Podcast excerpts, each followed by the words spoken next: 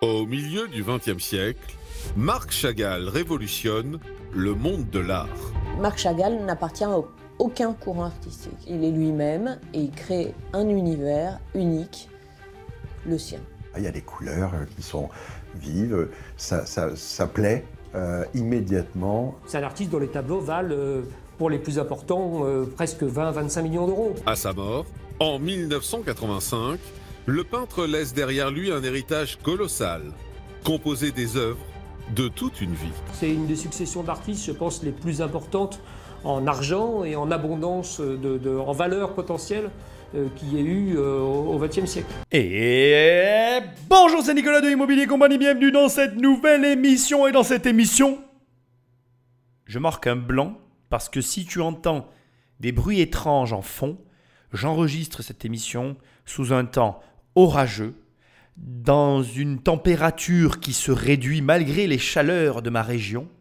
Et je suis très heureux d'engager à nouveau une émission un petit peu à l'image de celle qui m'a lancé sur ce type d'analyse. Alors pour ceux qui s'en souviennent, pour ceux qui l'ont écouté, les premières émissions que j'ai fait en mode analyse de reportage, de sujets financiers, étaient sur Monsieur Beltraki, un euh, faussaire en art. Et d'ailleurs, je t'invite à écouter le podcast si tu l'as jamais écouté. Ce podcast était tout simplement exceptionnel. hein.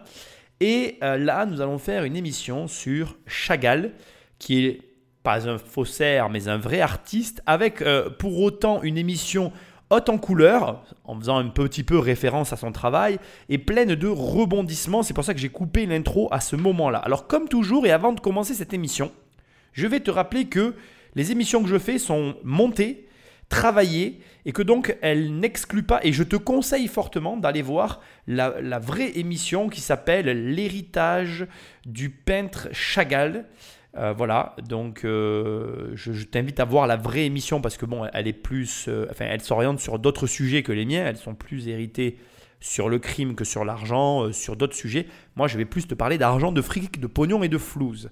Autre élément hyper important, tu prends ton téléphone et tu me laisses des étoiles là où tu écoutes le podcast parce que c'est ça qui m'aide le mieux à référencer l'émission. Ou alors, tu prends le téléphone d'un ami et tu l'abonnes sauvagement à l'émission. Sinon, tu vas sur immobiliercompagnie.com et sur le site, tu peux soit télécharger des formations et apprendre de chez toi euh, des sujets tels que l'argent et autres, ou alors tu vas sur l'onglet livres, tu cliques, tu cliques et tu reçois les livres dans la boîte aux lettres, ou alors tu vas dans l'onglet coaching, tu cliques, tu cliques et on te fait un one-to-one sur les sujets que tu veux. C'est du sur-mesure. Bref, tu as toutes les options possibles et c'est sur immobiliercompagnie.com.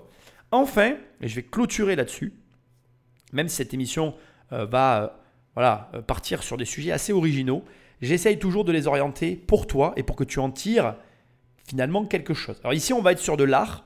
C'est peut-être des sujets pour lesquels on a moins de déduction à faire et pourtant, déjà, je te le dis, voilà, écoute bien l'émission. J'ai quand même l'air de rien un conseil à te donner, qui est un conseil assez original, mais que j'ai à te donner et que tu vas comprendre au fur et à mesure que j'avance. Je le redis et je le répète, si tu entends des bruits bizarres en fond, c'est l'orage, il pleut, c'est quand même agréable et j'espère passer un bon moment avec toi, Patrick Magneto. En 1910, Marc Chagall, un peintre originaire de l'Europe de l'Est, pose ses valises à Paris. Chagall est né à la fin du 19e siècle en Biélorussie. Euh, c'est un enfant d'une communauté juive, donc euh, une, communauté juive euh, évidemment malmenée, subissant des pogroms, et donc l'exil. Forcément la volonté de s'exiler, d'autant plus quand on est un grand artiste. Donc Chagall va venir en France à Paris parce que tout le monde vient en France à Paris. On est dans les années 1915-1930, les années où, Paris est un, centre pour les réfugiés artistes du monde entier. C'est des exilés, des gens qui ne cherchent pas nécessairement à faire fortune, mais qui cherchent à rencontrer d'autres artistes, à vivre dans le bouillon culturel qu'est Paris. Et pour ça, ils sont prêts à vivre dans une chambre de bonne et puis à, à essayer de payer leur repas en dessinant sur une nappe pour négocier avec le, le restaurateur le fait de le payer en dessin. Donc c'est c'est une vie de bohème. L'artiste mène donc une existence modeste avec sa famille. Alors, j'attire ton attention sur un point essentiel. L'exil, bon, Biélorussie, URSS, tu vois, euh, communisme, ce que beaucoup de Français n'ont pas l'air de comprendre ce que ça signifie, étant moi-même fils d'immigrés qui ont quitté cette région et dont j'ai entendu, euh, voilà, comment te dire, euh, voilà, en Russie, si tu prends un mec comme Chagall, il, voilà, il fait une peinture en Russie, tu vois, sous la, sous la mère patrie, tu fais une peinture. La peinture se vend des millions. La mère patrie reçoit les millions et tu touches tes 1200 balles par mois. Voilà, je veux dire, il n'y a aucune échappatoire. J'arrive même pas à comprendre comment des gens euh, peuvent aimer ce genre de système. C'est, ça me dépasse en fait. Il n'y a que ceux qui savent pas ce que c'est, en fait, pour, euh, pour euh, imaginer que ça peut être mieux que le capitalisme. et je pense que, d'ailleurs au passage j'en profite pour le dire, tu vois, le capitalisme est imparfait. Je veux pas que tu crois que je fantasme sur le capitalisme. Bien évidemment que le capitalisme est imparfait mais il est plus adapté et plus juste que le communisme. Et ça ne veut pas dire que le capitalisme ne va pas disparaître pour laisser place à un autre système plus juste. Ce qu'il y a de certain, moi je peux te dire avec certitude, c'est que le communisme, ça marche pas. Il n'y a pas d'individualisme, il n'y a pas de réussite personnelle, il n'y a rien. Il y a euh, quoi que tu fasses, en fait, ça appartient à la mère patrie. Et toi, ben, tu as confiance en eux. Quoi. Ça veut dire que l'oligarchie, la, hein, parce que ça, c'est des oligarques qui dirigent, hein, au cas où tu saches pas. Tu vois. Moi, je connais un petit peu le système quand même. Mon grand-père m'a expliqué. Ben, c'est eux qui décident pour toi. Et alors, bon, dans le monde où des intelligences artificielles prennent des décisions pour les êtres humains, à la limite, tu vois, l'intelligence artificielle, ne mangeant pas, ne buvant pas, on peut supputer aussi n'ayant pas de plaisir et donc ne pervertissant pas les bénéfices j'arriverai à accepter, tu vois. C'est peut-être ça d'ailleurs le turfu, d'ailleurs. C'est peut-être le futur, tu vois, comme diraient les jeunes. Le turfu, ils disaient ça quand j'étais jeune. Peut-être ça, c'est peut-être une intelligence artificielle qui nous dirige et nous qui nous en remettons à elle parce qu'elle n'a pas finalement d'intérêt propre. Tu vois. Là, à la limite, j'arriverai à l'accepter. Mais là, là, tu donnes ton fric à un gars, c'est un mec comme toi, tu vois. Genre, le mec, il n'a pas de vice. Euh, il est saint, c'est le saint homme, c'est le fils de Dieu, tu vois. Elle lui a fait un bisou et il est voilà, il est, il est vierge. Et, lui va prendre des bonnes décisions sans jamais détourner, ton argent. Ouais, c'est ça, ouais. Crois-le. Croira bien qui veut le croire. Mais le communisme, c'est une, hérésie totale. Voilà. Il n'y a que ceux qui n'ont pas vécu dedans qui peuvent croire encore que c'est une bonne chose, tu vois. Bref, donc, il quitte un lieu euh, d'oppression, parce que c'est ça, le communisme n'est rien d'autre qu'une oppression financière. Hein. Moi, je milite contre ce truc. Hein. Je n'ai pas de honte de le dire. Autant, je ne peux pas dire que je milite pour le capitalisme, autant, voilà, je comprends le délire. Bref, il quitte ce lieu-là pour aller à Paris. Il n'a pas une thune. Et quelle est la phrase qu'il vient de te dire? Il échange des dessins contre un repas. Donc, euh, à tous ceux qui croient qu'il faut de l'argent pour réussir, je te réponds non, il faut pas de l'argent. Il faut du courage et de la persévérance. Il est venu là sans le sou. Il s'est débrouillé sans le sou. Et en fait, en vérité, la plupart des gens s'imaginent que ce n'est pas possible parce qu'ils ont peur d'affronter la réalité qui est un tout petit peu complexe. C'est-à-dire que on peut se débrouiller dès l'instant qu'on a un talent, dès l'instant qu'on se sent capable, dès l'instant qu'on a le courage d'affronter les difficultés. Par contre, et ça je, ne le minimiserai jamais, c'est extrêmement dur, c'est extrêmement difficile, il va y avoir beaucoup de galères, ça sera pas facile, c'est pas tout le monde qui en est capable, mais si tu fais face à ça, tu t'en sortiras forcément. Sa première femme s'appelle Bella, c'est l'amour de sa vie. Euh, il va avoir une fille avec Bella, Ida. Bella va mourir au lendemain de la guerre, la Seconde Guerre mondiale. Et puis, euh, quelques années plus tard, il va rencontrer donc sa deuxième femme, qui est Virginia, avec qui il va avoir un fils, David. Une famille qui va grandement l'inspirer. On retrouve toujours, ou très souvent, le couple, le village. Euh, un peu, de, un peu de végétation la plupart du temps. Lui ou sa femme Bella, l'amoureuse par excellence, euh, flotte dans les airs. Et au lieu de rejeter son passé pauvre et marginal, lui, il va complètement assumer ce passé pauvre et de paria, et il va en faire une légende, une fable en peinture. Rapidement, le style du peintre va se démarquer de celui de ses contemporains. C'est fou parce que j'ai l'impression que les émissions, pardon, je, l'ai dit avec un drôle d'accent, non Les émissions, non, j'ai l'impression que les émissions euh, se suivent, mais se ressemblent. Alors peut-être pas à celles d'avant, mais j'ai la sensation de l'avoir déjà dit et je me répète. Mais la répétition est la base de l'apprentissage. Si tu m'écoutes, ben, tu apprends beaucoup de choses. Comment te dire? En définitive, pour faire simple, clair et concis, Marc Chagall, qu'est-ce qu'il a fait? Il a pris ses problèmes. Il a pris ce que la plupart des gens, enfin ce sur quoi, pardon, la plupart des gens se lamenteraient, ronchonneraient, enfin tu vois, le, le truc normal quoi. Quand il t'arrive un malheur, ben, tu pestes, tu es là, tu dis, ah, il m'est arrivé ça, gna gna. Non, non, Lui, il a transformé les mauvaises choses de sa vie en choses positives. Et tu sais quoi? C'est pas du tout pour euh, faire le parallèle, mais euh, tout le monde est capable de le faire. Je, pense que tu es capable de faire. Tu es capable de prendre n'importe quel élément de ta vie négatif. Si tu t'assois dessus, que tu réfléchis un peu, tu peux le transformer en élément positif. Et tu peux même le transformer en élément extrêmement positif.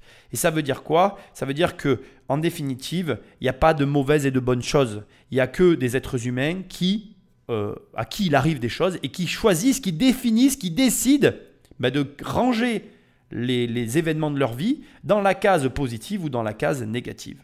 Sachant que la pire des cases, et je te le dis, hein, c'est ni l'une ni l'autre, hein, c'est l'indifférence. Quand il t'arrive quelque chose qui te laisse indifférent et que tu passes à autre chose sans même t'en soucier, c'est ça pour moi la catastrophe. Parce que même quand tu transformes un événement négativement ou positivement, peu importe ce que tu choisis, au moins tu en dégages une émotion et cette émotion te mène à une réaction. Et donc pour moi, dans tous les cas, même le négatif, c'est du positif. Bon, c'est mon analyse, ça n'engage que moi. Mais le jour où il t'arrive un truc et que c'est usuel et que du coup tu n'en tires rien, ni du négatif ni du positif, là pour moi c'est catastrophique. Mais note ça dans un coin de ta tête, tu peux transformer le négatif en positif. Et à mon humble avis, c'est l'une des clés du succès. En tout cas, ça l'a été pour Marc Chagall. Marc Chagall n'appartient à aucun courant artistique.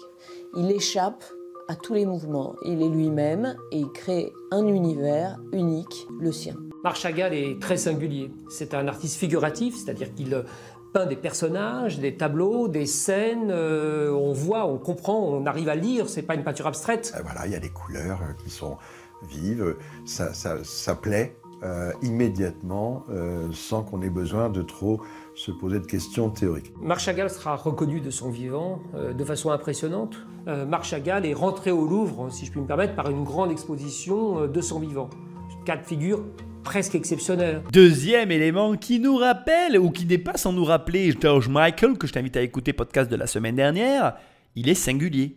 Il fait quelque chose que personne d'autre ne fait. Il a un art euh, que tu ne retrouves nulle part ailleurs et qui n'est comparable avec rien de ce qu'il existe. Il est dans le figuratif, le coloré. Je t'invite d'ailleurs en écoutant, après avoir écouté ou en écoutant cette émission, si tu peux le faire. Hein. Si tu conduis, tu le fais pas en même temps, hein. mais à taper euh, sur ton téléphone Marc Chagall. Donc tu vas sur, euh, bah, voilà, tu vas sur Google par exemple. Je suis en train de le faire pendant que je te parle. Hein. Alors c'est C H G A 2 L, d'accord. Si jamais tu, tapes Marc Chagall, tu vas sur Images et là tu vas avoir vraiment une, un florilège de, des différentes couleur qu'il a fait. Tu vas aussi au milieu des photos, enfin au milieu des tableaux, pardon, voir des photos de lui en noir et blanc. Ça peut te, permettre à la fois de mettre un visage sur l'artiste et à la fois euh, de constater ce qu'il faisait. C'était très coloré et c'est extrêmement vrai euh, ce qui vient d'être dit, à savoir qu'un artiste qui est reconnu de son vivant, c'est très rare et ça permet, ou en tout cas ça va laisser envisager à cette émission l'intérêt de la chose, à savoir que tu imagines que s'il a une cote de son vivant, comme on va le suivre jusqu'à son décès, la cote va littéralement exploser, ce qui va faire que du coup, on est face à quelqu'un qui euh, va obtenir, avoir, posséder une fortune colossale au travers de ces toiles. Je te précise ça pour l'instant parce qu'on en parlera plus tard, mais c'est important. On ne parle pas d'argent ici pour l'instant, on parle vraiment de toiles. Mais garde en tête que il était singulier, il s'est démarqué, et c'est grâce à cette démarcation, à cette manière unique de faire, qui, euh, comment dirais-je, euh, se voyait comme le nez au milieu du visage, au milieu du paysage culturel parisien, qu'il est devenu ce qu'il est devenu. Donc, en ce qui te concerne, pense à te démarquer des autres. Fais quelque chose de différent. Démerde-toi, pas mon problème. En 1949, à 62 ans, Marc Chagall décide de quitter Paris pour s'installer dans le sud de la France, à Saint-Paul-de-Vence. Et il va rencontrer Valentina, qui est la dernière femme de sa vie, euh, qui va se marier, et euh, il n'aura pas d'enfant. C'est un troisième grand amour, auprès de qui il terminera ses jours, euh, Valentina? Vava. Loin de l'effervescence parisienne, l'artiste se plonge à corps perdu dans le travail. Chagall, c'est quelqu'un qui le matin va à l'atelier, il se lève pour aller à l'atelier, il se lève pas pour autre chose, il va pas à la plage, il va, il va à l'atelier, il travaille à l'atelier. La quantité de travail abattu par jour est phénoménale. Et donc la quantité d'œuvres produites est phénoménale. Une production artistique colossale qui jouit d'un énorme succès commercial. Donc c'est une peinture chère. Euh, chère c'est une peinture d'autant plus chère que, paradoxalement, il y a beaucoup d'œuvres. Normalement, lorsque certains artistes produisent trop, euh, leur cote est en baisse. Mais il y a toujours des nuances. en fait, la production pléthorique nourrit un marché pléthorique. Chez Chagall, euh, je pense que cette production de la fin de sa vie contribue à sa postérité et enregistre des prix très élevés à plusieurs millions d'euros. Il avait euh, plus de soucis d'argent, mais du tout, du tout, du tout. On n'est plus dans les années de vache maigre, euh, loin, loin, loin de là. À la fin de sa vie, Chagall est un homme riche. C'est un artiste qu'on retrouve dans les plus grandes collections. C'est un artiste dont les tableaux valent, euh, pour les plus importants, euh, presque 20-25 millions d'euros. Le troisième point, avant que je te donne plusieurs éléments sur l'histoire de Chagall, le troisième point que je veux maintenant que tu gardes en tête, c'est que Chagall était un travailleur. Il se lève tous les matins pour aller faire ses toiles. Il travaille, il travaille, il travaille. Il perfectionne son art. Il devient un grand artiste alors qu'il a déjà atteint le sommet. Y a beaucoup de gens qui m'écrivent et qui me disent Ah oui, hein, si tu étais millionnaire, euh, ben, tu ferais pas ceci, tu ferais pas cela. Mais en fait, ce que la plupart des gens ne comprennent pas, c'est pas parce que tu arrives à un certain point que tu dois t'arrêter. La vie continue en fait. Et ne rien faire, c'est ne pas avoir de sens à sa vie. Et qui que tu sois, un artiste, peu importe, suffit juste de faire quelque chose que t'aimes. Dès l'instant que tu l'aimes, tu le fais, un point, c'est tout. Et là, on a quelqu'un qui, malgré être arrivé au sommet de son art, malgré ne plus avoir de problèmes financiers, malgré plein de choses, eh bien, a continué inlassablement à faire la même chose. Alors, à ce sujet, j'ai quand même des petits éléments à te préciser. Ici, l'histoire a été, a été extrêmement raccourcie. Euh, l'histoire de Chagall est beaucoup plus complexe que ce qui vient de t'être résumé. D'abord, bien évidemment, tu l'imagines, c'est quelqu'un qui est né euh, en plein entre les deux guerres. Donc, comme tu l'imagines aussi, euh, pendant la Seconde Guerre mondiale, il est allé vivre aux États-Unis. C'est un journaliste qui lui a permis d'aller vivre aux États-Unis parce que ben, l'Holocauste, etc., tu peux aisément comprendre la chose. Ensuite, il a aussi connu la Première Guerre mondiale, il faut le comprendre. Et ça, tout ça, ça l'a aussi marqué. Beaucoup de déplacements entre ses origines biélorusses, donc euh, la ville de... Alors j'ai du mal à la dire, hein. c'est euh, Vitebsk, pourtant c'est un peu mes origines aussi, parce qu'il y a des noms qui ressemblent au mien, mais bon, Vitebsk, voilà, excusez-moi hein, si je dis mal les choses, bon c'était de la Russie, hein. mais comprendre que, euh, comment je vais dire ça, à l'époque, même moi, hein, moi la Yougoslavie faisait euh, part, ben, ça faisait pas partie de la Russie du coup, mais bon, on était sympathisants avec la Russie, mais la Russie comprenait vraiment beaucoup de pays qui aujourd'hui sont des pays. Bon, bon, on va pas s'égarer, mais tu m'as compris. Donc il a fait beaucoup de déplacements entre Paris et la Russie, pour après devenir la Biélorussie. Puis aussi, il faut savoir qu'il a fait beaucoup de déplacements entre Paris et Berlin, et qu'il a aussi vécu aux États-Unis, à New York, où il a rencontré, il faut quand même le savoir, un très grand éditeur et euh, enfin, euh, oui, éditeur et écrivain d'ailleurs, dont, j'ai oublié le nom, mais je ne vais pas le chercher, ça n'a pas d'importance. Voilà, c'est quelqu'un qui a beaucoup voyagé, qui a conservé de tous ses voyages euh, des souvenirs, qu'il a retranscrits euh, dans, ses œuvres. Il a, comment dire, il a connu euh, l'émergence du fauvisme et du cubisme. Petit clin d'œil à mes études d'histoire de l'art et à tous ceux qui savent de quoi je parle. Il faut savoir qu'il n'a jamais adhéré ou qu'il n'a jamais pu être réellement affilié à aucun des grands mouvements de l'époque, y compris le cubisme, etc. Il, avait, il a pris ses inspirations d'un peu, enfin, qui provenaient d'un peu tous ces, de tous ces mouvements, et lui, il a créé son propre truc qui fait qu'il est euh, inclassable. Alors bon, l'être humain aime bien mettre des étiquettes.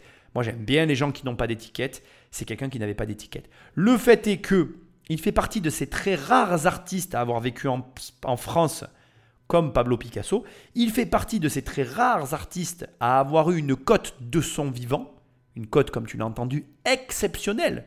Tu prends un de ses tableaux, il était riche, le mec. Donc vraiment, on est sur un artiste que certains connaîtront, que d'autres ne connaissent pas. Je le connaissais, je ne connaissais pas son histoire. Ça tombe bien, tu es en plein dedans.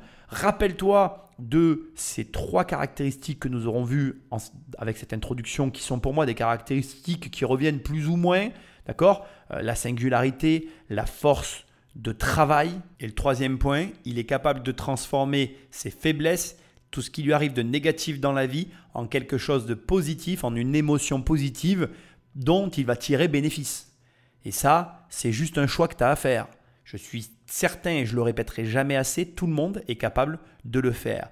Reprends ces trois éléments, adapte-les à ta vie, et tu me remercieras. Mais le 28 mars 1985, à 97 ans, Chagall meurt dans sa villa de Saint-Paul-de-Vence. C'est la disparition d'un géant, avec une grande stupéfaction, une grande émotion. On a perdu, euh, je sais pas, une sorte de, de- de phénomène. Ça arrive pas souvent. Il laisse derrière lui un héritage colossal, constitué principalement d'étoiles peintes tout au long de sa vie. Si on rapporte à 2021, c'est euh, au minimum plusieurs dizaines de millions d'euros, voire plusieurs centaines de millions d'euros. Mais il faut comprendre que ce n'est pas de l'argent nécessairement en espèces sonnantes et trébuchantes, ce sont des œuvres qui, si elles sont mises sur le marché, valent une fortune. Donc c'est à la fois beaucoup d'argent je pense sur les comptes bancaires, les propriétés, euh, la maison à Saint-Paul-de-Vence et puis d'autres choses, éventuellement un appartement à Paris, euh, place Dauphine, des choses qui ont existé, qui font partie d'un patrimoine important. Mais au-delà de ça, c'est un patrimoine potentiel immense. C'est une des successions d'artistes, je pense, les plus importantes en argent et en abondance, en valeur potentielle euh, qu'il y ait eu au XXe siècle. Donc ce qu'il faut faire, c'est qu'on va, avec l'aide d'un notaire, d'un commissaire-priseur et de différents experts en art, on va évaluer l'intégralité de ce patrimoine artistique pour avoir véritablement la somme euh, globale de, ce patrimoine. Une fois qu'on a réussi à faire ce travail colossal qui est d'évaluer euh, ce patrimoine artistique, on va le diviser en différents lots en fonction du nombre des héritiers. Il y a donc trois héritiers euh, dans cette histoire d'héritage. Trois héritiers. le Ida, la première fille de, Marc Chagall. Ensuite, David, de la, deuxième union, et euh, Valentina, sa dernière femme. Donc ce sont les trois héritiers d'une fortune colossale. Ce que je trouve hyper intéressant ici, c'est que l'argent euh, n'est pas de l'argent. C'est ça que je trouve génial, c'est que tu le vois bien, et c'est ce avec quoi je m'énerve le plus quand il y a des personnes qui te parlent des riches, c'est que la richesse euh, communément admise, c'est beaucoup d'argent sur un compte, alors que les riches, les vrais, quand ils meurent, regarde, il y a pas... Enfin, attention, hein, il y avait de l'argent sur les comptes. Là, je ne veux pas que tu me fasses dire ce que je n'ai pas dit. Mais le gros de la fortune de Chagall, c'était des toiles. Donc ça se représentait, ça se matérialisait par euh, un hangar avec des toiles amassées, amassées partout. Et c'était ça l'argent. C'est la gros de la fortune, il était là. Il n'y a pas de rente qui rentrait. Enfin, je dis ça, c'est pas vrai. Il avait beaucoup d'argent sur les comptes, tu vas le voir.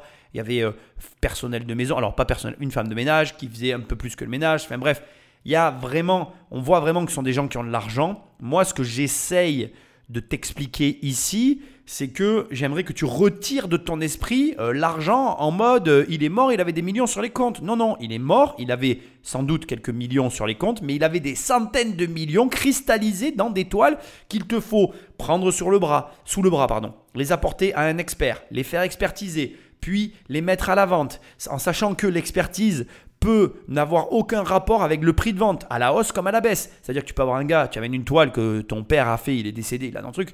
Bon, ben, au vu de la cote de l'artiste, cette toile devrait se vendre à, je te dis une connerie hein, par rapport à l'artiste à Chagall, hein. bon, 500 000 euros, mise à prix 500 000 euros, boum, vendu 400 ou 300 000 euros. Ou alors, boum, vendu à 3 millions d'euros. Et le problème, il est là. Et il y a tout un process derrière qui n'est pas un process injouable, ingérable ou ni compliqué, mais qu'il faut quand même euh, voilà, se taper quoi. Donc après, tu peux passer des accords avec des galeries d'art, tu peux passer des accords avec des experts en art, tu peux même déléguer la vente d'un patrimoine euh, artistique comme celui-là si tu as envie de le faire avec des marchands d'art. Bien évidemment, dès que tu parles de déléguer, bah, ça veut dire que tu vas rétribuer, donc tu rognes un petit peu sur l'argent que tu devrais avoir. Normalement, c'est toujours pareil, c'est des guillemets, c'est du normalement, c'est important de comprendre. Quand tu fais ça, c'est pour éviter de te faire avoir, sauf que la plupart du temps, en vérité, tu te fais avoir parce que la com qui est prise par les, intermédiaires est soit mal justifiée, soit mal négociée au départ. Donc euh, là aussi, euh, il faut bien comprendre qu'en définitive, il faut s'y connaître dans les domaines et que c'est quelque chose avec lequel moi j'ai un peu de mal, même encore aujourd'hui, mais je le répète très souvent, tu m'as déjà entendu le dire. Il vaut mieux léguer de l'argent à tes héritiers que leur léguer quelque chose qu'ils ne sont pas capables de gérer. Et là, léguer, un patrimoine, excuse-moi, j'ai un peu du mal à parler, léguer un patrimoine artistique comme celui-là à une famille qui ne sait absolument pas comment gérer, c'est un poison, c'est un cadeau empoisonné. Même si c'est un très beau cadeau parce que c'est des centaines de millions d'euros, ça reste un cadeau empoisonné parce qu'encore une fois, il faut une expertise, il faut un savoir-faire et c'est pas tout le monde qui en est capable. C'est pour ça que je t'incite et vraiment, j'espère que ces émissions vont t'en faire prendre conscience. Tu dois développer des compétences dans ta vie. Tu ne dois pas prendre un boulot, euh, métro, boulot, dodo, qui te qui t'endort et, où dont tu te contentes de le faire pour euh, ben, voilà, occuper tes journées. Non, non, développe des compétences pour ben, si un jour t'hérites, déjà ne pas te faire avoir. Si un jour tu as des opportunités dans la vie, pouvoir les saisir. Parce que tous les gens qui ne font pas l'effort de se cultiver, de s'instruire et de développer des compétences, ben, ils le payeront plutôt tard, mais tôt ou tard. Bon, tu m'as compris. Pour répartir les œuvres en trois parts équivalentes, un commissaire-priseur est donc mandaté pour procéder à un inventaire précis. Combien vaut un Marc Chagall qui n'est pas exactement celui qu'on connaît dans un musée, mais qui est resté chez lui? Est-ce que ça vaut autant que celui qui est un chef-d'œuvre dans un musée? Est-ce que ça vaut moins? Est-ce que ça vaut plus? Parce que c'est une idée très difficile à évaluer. Est-ce que ce sont des estampes C'est moins cher. Est-ce que ce sont des gouaches et des aquarelles, des papiers de manière C'est moins cher. Euh, Est-ce que ce sont des, peintures à l'huile? C'est plus cher. Mais de quelle période? C'est plus cher quand c'est plus vieux, c'est moins cher quand c'est plus jeune. Euh, donc c'est tout le travail des commissaires-priseurs que de faire, comme leur nom l'indique, une prisée, c'est-à-dire une estimation de ce qu'ils ont devant le nez. Il faudra alors plus d'une année avant que l'héritage ne puisse être réparti en trois parts. On met toutes les œuvres euh, dans une grande pièce, enfin, je ne sais pas comment on fait, mais bon, il faut une très grande pièce en l'occurrence. Bon, bref, on sort toutes les œuvres et on les classe par paquet, euh, de manière à ce que euh, les valeurs soient à peu près équivalentes, euh, pour pas qu'un héritier soit lésé. Donc on fait des évaluations un peu approximatives. On dit ça, ça vaut à peu près autant que tel autre tableau. Ce tableau, c'est à peu près l'équivalent de tel autre. Et on répartit en trois tas.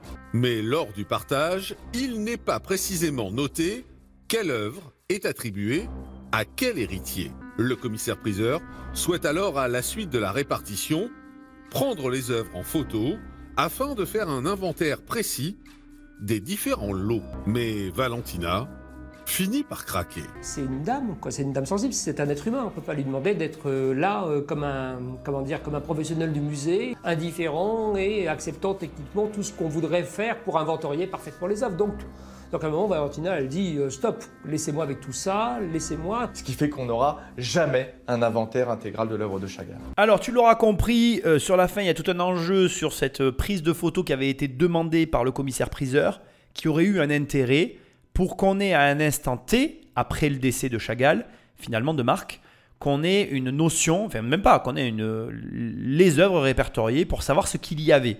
Or là, c'est un élément essentiel dans l'affaire qu'on va suivre aujourd'hui.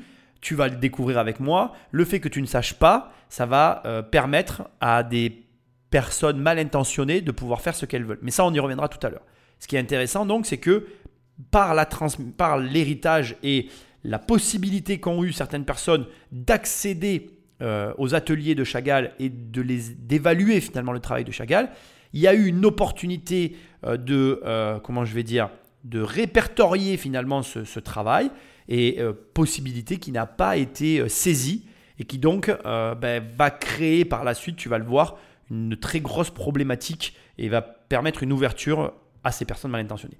Il y a un élément qui est hyper intéressant dans ce que tu viens d'entendre, c'est qu'il y a un journaliste du Monde qui dit oui, alors il aurait aimé réunir toutes les toiles, peut-être les mettre dans un grand hangar. Enfin, je sais pas comment ça se passe. Il a dit ces mots-là. Ça te montre ce que je te disais tout à l'heure même certaines personnes comme des journalistes qui ont fait des études, qui ont quand même un certain niveau euh, euh, social et euh, culturel, ne savent pas comment fonctionne le monde de l'art. Alors pourquoi moi je parle comme si je savais comment ça marchait? Alors premièrement parce que j'ai déjà fait des ventes aux enchères j'ai déjà vendu des objets d'art, puisque j'ai eu des objets d'art.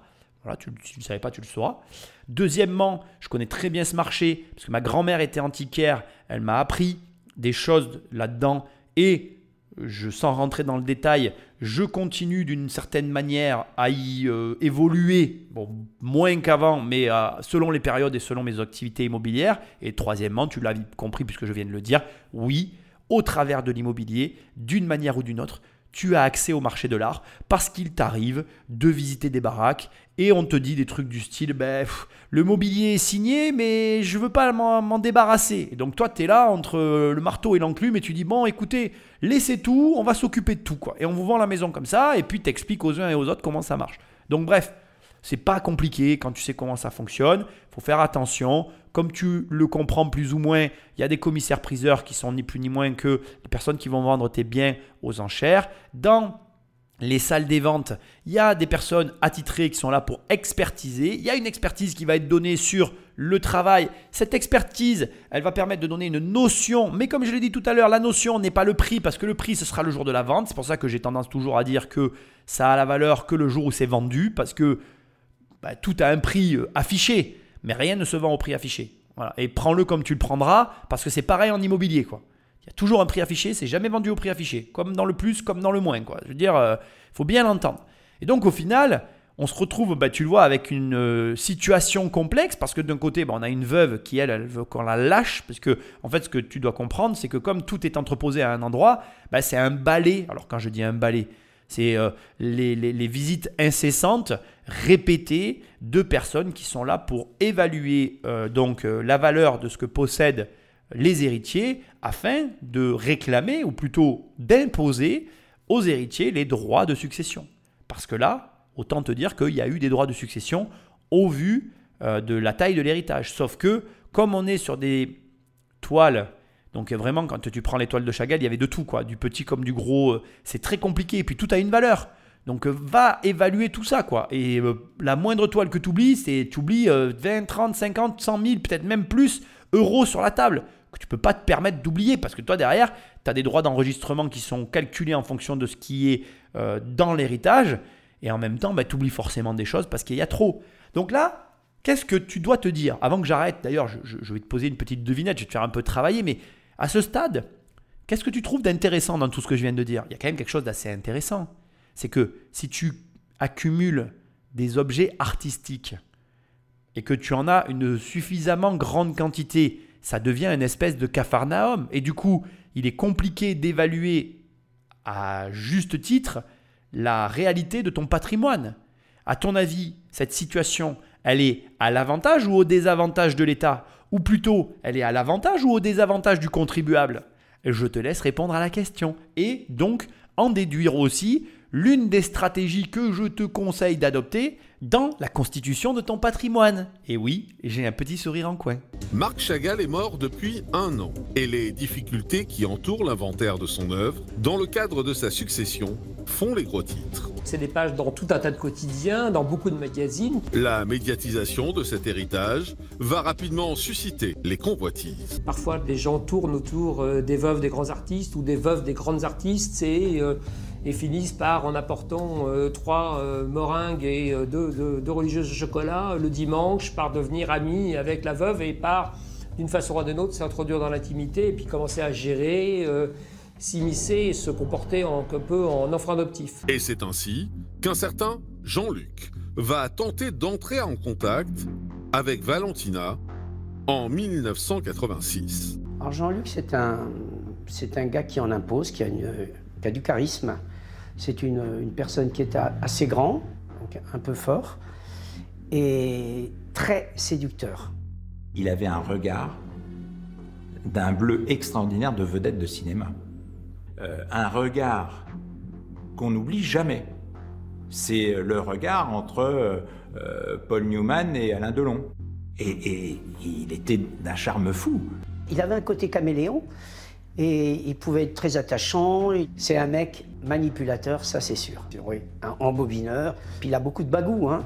Et il a une aisance pour parler. Il a. Non, non, c'est un, c'est un gars qui est, qui est fort. Mais Valentina aurait refusé de le rencontrer. Jean-Luc aurait alors trouvé une autre façon d'accéder aux œuvres du maître. Deux choses. La première, bien évidemment, tu viens de l'entendre, la médiatisation d'une personne n'est pas qu'à son avantage. Parce que autant la, médiatisation va forcément attirer son lot de lumière, d'avantages, d'argent et de tout ce que tu peux connaître, mais là, comme tu le vois, ça attire aussi son lot d'inconvénients autrement dit les charognards. Les charognards existent de tout temps et en toutes circonstances, durant la vie de l'artiste ou de la personne, comme durant la mort de la personne qui est connue. C'est-à-dire que quand tu commences à avoir de la notoriété, il y a des gens qui commencent à arriver dans ta vie et qui commencent à te demander des choses, à essayer de rentrer, parce qu'ils savent que d'une certaine manière tu as de l'argent et que donc du coup, ils veulent profiter de cet argent. Voilà, c'est une réalité. Après, il faut faire attention. Généralement, quand tu es un peu éduqué, mais surtout que quand tu, quand tu es bien entouré. Pour ça qu'il faut garder ses amis et sa famille quand tu commences à avoir de la notoriété, c'est de rester, entre guillemets, le plus normal possible, éviter de prendre la grosse tête, éviter de se détacher de ses racines surtout, pour justement bah, qu'il y ait quand même des gens qui continuent à te parler comme de la merde, parce que ça, c'est l'air de rien, c'est important, hein, euh, que, tu, que tu aies quand même des gens qui continuent à te remettre à ta place, même si tu as une petite ou une grosse notoriété. Ça te permet de te dire, bon, je suis toujours un être humain, hein, je vais aux toilettes comme tout le monde.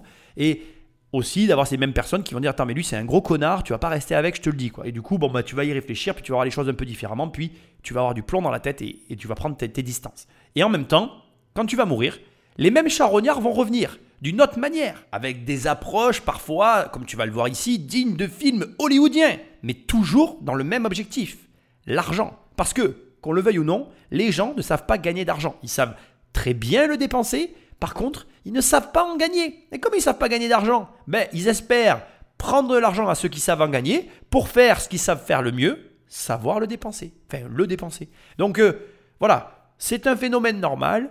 La meilleure manière de se protéger de tout ça, c'est euh, ton entourage, ta famille, tes proches qui vont t'aider à garder les pieds sur terre et voilà, de faire en sorte finalement euh, d'avoir les yeux en face des trous quant aux personnes qui rentrent comme ça inopinément dans ta vie. Deuxième élément, et après euh, j'arrête là-dessus, il y a un détail hyper important sur Jean-Luc. Tu vas apprendre à le connaître et à le découvrir. Tu vois, c'est un personnage intéressant. Moi, ce que j'aime ici, c'est de noter que ce qui est en premier euh, décrit de lui sont ses yeux magnifiques, sa, son caractère, son tempérament. Ça veut dire que, et donc sa capacité aussi à se vendre quelque part, parce que tu vas le découvrir, il a cette compétence. Et donc, aujourd'hui, encore, euh, que tu le veuilles ou non, le physique a de l'importance. Euh, ta capacité à vendre, c'est essentiel, c'est une des compétences essentielles de l'argent. Et ton caractère. Moi, je voilà, je le dirai jamais assez. Que tu ou pas de l'argent, c'est pas grave. Par contre, si tu n'as pas de caractère, ça c'est très grave. Donc essaye d'avoir du caractère, bordel. Et si tu n'en as pas, eh ben, je sais pas, démerde-toi. Crée-toi un personnage au début pour apprendre à en avoir. Mais fais quelque chose. Ne cherche pas à copier quelqu'un, mais cherche à avoir du caractère. Bon, il y a des personnes qui arriveront jamais. Sur celle, pour celle-là, je ne sais pas quoi dire. Mais en tout cas, à mon sens, avoir un certain tempérament, un certain caractère, c'est essentiel dans la vie. Il arrive à, approcher euh, la gouvernante Irène, qui est la, femme de confiance finalement du, couple qui était euh, euh, Marc Chagall et, sa femme Valentina. c'est la femme qui gouverne Saint-Paul-de-Vence et notamment les ateliers parce que Valentina va donner à Irène les clés, les clés des ateliers de Chagall et notamment celle qui ouvre des armoires, des armoires à plan où il y a beaucoup d'œuvres de, de, Chagall. Donc il se rapproche d'elle, il l'invite à dîner, il met le champagne. Cette femme-là euh, était euh, d'un milieu social moyen et il lui a fait le grand jeu. Il lui a fait le grand jeu. Il a investi hein, pour la séduire un peu. Hein. Investi, restaurant, champagne, etc. Irène est mariée avec un, je crois, un, gars qui s'occupe de l'entretien de la maison Chagall aussi, son mari. Et donc elle, est dans une forme de routine et il vient casser toute cette routine. Et ils s'entendent très bien tous les deux parce qu'ils sont euh, de, la même origine, c'est-à-dire du Nord-Pas-de-Calais. Et il lui parle, elle lui parle, et, de fil en aiguille, elle lui apprend qu'il y a des, aquarelles et des tableaux euh, dans un garage qui traînent comme ça. Il lui dit, bah tiens, tu m'en amèneras un, qu'on voit un peu. De fil en aiguille, il l'a fait tomber amoureuse de lui. Sous le charme, Irène aurait donc accepté de sortir des œuvres de Chagall de l'atelier afin que Jean-Luc les revende. Il a sorti quelques, quelques tableaux et, puis plus, et puis des dizaines. Lui, d'un autre côté, les faisait expertiser et ça partait euh, sur des ventes. Bon, je vais pas te parler de, de, ce qui. Enfin voilà, on va pas analyser ce qui a déjà été dit. Moi, j'ai une question à te poser. Demain, euh, ou tout à l'heure, ou même avant cette émission, parce que là, bon, je t'ai quand même pas mal décrypté de trucs, tu as eu une évaluation, mais imaginons que demain, euh, à la télé, on te parle d'un artiste qui meurt, et on te dit, voilà, il est mort et tout le monde parle un peu de ça, euh, cet artiste est mort, etc. Mais est-ce que pour autant, si tu t'y connais pas en art, tu vas être capable d'évaluer le potentiel de la vente des toiles de l'artiste? Est-ce que pour autant, tu vas être capable d'évaluer si l'artiste a des toiles stockées chez lui? Est-ce que pour autant, même si tu validais les deux premières hypothèses, tu te sentirais capable d'écouler discrètement, avec intelligence et rapidement les toiles de l'artiste. Et quatrième et dernière question, qui n'est pas accessoire du tout, hein, mais si tu parvenais à procéder successivement à mettre en place toutes les actions que je viens de, sur lesquelles je viens de te questionner, est-ce que tu serais capable de blanchir et de dépenser l'argent encaissé sur cette magouille? Ce que j'essaye de te dire, c'est que Ici, on ne s'arrête pas sur le personnage de Jean-Luc, sur lequel moi j'aurais aimé avoir plus d'informations. Alors, je vais être transparent avec toi. j'ai fait des recherches, mais c'est pas exactement ce que j'espérais. Bon, euh, Jean-Luc a commencé sa vie en tant que taupier. En fait, il cherchait les taupes dans les jardins euh, du nord de la France et il a fait ça parce qu'il savait ni lire ni écrire.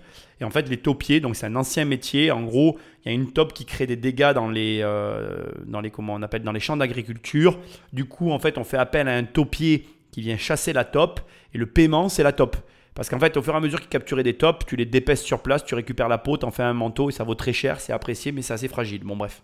Voilà.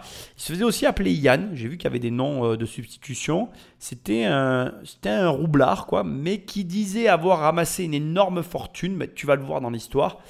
C'est assez flou, mais c'est quelqu'un qui avait, voilà, je dirais, euh, l'habitude de la filouterie et de l'entourloupe. En tout cas, on peut dire ce qu'on veut de ce gars. Moi, je voudrais juste attirer ton attention sur le fait que ce n'est pas tout le monde qui était capable d'évaluer le potentiel de la situation et deuxièmement de se sentir capable d'y faire face. Ce sont deux éléments essentiels pour que ça se réalise. Et il se trouve que Jean-Luc, lui, avait euh, ben, flairé le bon coup, entre grands guillemets, parce que bon, c'est pas un bon coup, hein, c'était une arnaque, et, donc le potentiel de l'arnaque, puisqu'il avait flairé qu'il allait avoir beaucoup de toiles, et deuxièmement, il se sentait capable d'écouler tout ça. Et ça, ben, je le redis, mais c'est pas tout le monde qui, a cette capacité. Là où euh, la combine, si je puis me permettre, va marcher, c'est qu'il ne va pas chercher à écouler ou à faire sortir ou disparaître des grandes toiles, des pâtures qui valent très cher, qui sont grandes, qui sont très visibles. Si vous sortez avec un tableau de 3 mètres x 2, comme en a fait Chagall, hein, il a fait des toiles extrêmement grandes, je pense que là, vous avez des chances de vous faire repérer. Et puis que c'est beaucoup plus compliqué à écouler sur le marché de l'art. Donc, l'astuce de Jean-Luc, c'est de s'intéresser aux gouaches. Une gouache, on peut la mettre dans un carton, on peut la sortir d'une maison sans avoir besoin d'attirer tout le quartier.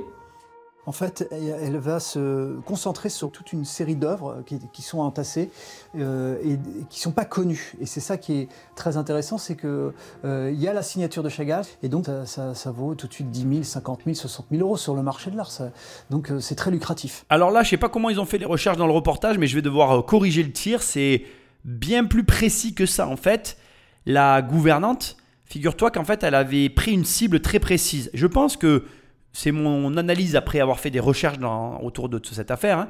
Je pense qu'en fait, euh, Jean-Luc et elle s'étaient tombés d'accord. En fait, dans la maison de Vava, c'était une veuve. Donc tu peux assez bien imaginer que quand tu as perdu la personne que tu aimes, en plus une personnalité comme Marc Chagall, ça devait être quelqu'un avec qui euh, ça devait être intéressant de vivre. Tu vois, je pense que les artistes, après ça, je le sais pas. Mais euh, bon, tu m'as compris. Je pense qu'il devait quand même occuper une certaine place. Bref, apparemment, Vava, donc la veuve, hein, la, la, veuve de Marc Chagall, elle n'allait plus dans certaines pièces et surtout, il y a certaines armoires qu'elle n'ouvrait plus. Il y avait des endroits où elle allait plus. Et la gouvernante, en fait, elle prenait tout son stock donc de gouache dans cette armoire. Donc si bien que, il faut bien comprendre la situation. Premièrement, il n'y avait aucun moyen pour que personne ne voit la supercherie. C'est-à-dire que c'est une armoire que personne n'avait jamais ouverte et dont personne ne savait ce qu'il y avait à l'intérieur. Et deuxièmement, il n'y avait que la gouvernante qui y avait accès. Et en plus, c'était des gouaches de petit format, comme ça a été dit. Donc c'était facilement transportable sans que ce soit vu. Donc, c'est vraiment un concours de circonstances qui a permis que le début de l'arnaque se réalise, mais il faut bien qu'on soit clair, toi et moi, il y a un dernier élément sans quoi tout ça n'aurait pas marché, et pour lequel on est obligé de reconnaître une certaine, euh, je dirais, euh, un certain talent à Jean-Luc, c'est que, bon, demain je te donne une étoile qui valent des millions dans les mains. T'en fais quoi concrètement? Parce que euh, faut trouver quelqu'un qui veuille bien te les écouler, qui accepte qu'ils te les prennent à, comment dirais-je, à répétition. Parce que j'ai quand même vu euh, des textes et des témoignages de personnes qui recevaient l'étoile de Jean-Luc, qui lui disaient euh, là, il faut que tu te calmes, j'arrive pas à les écouler. Il en a, il amené tellement de toiles régulièrement que même les galeristes à qui il les amenait lui disaient calme-toi Coco, c'est trop.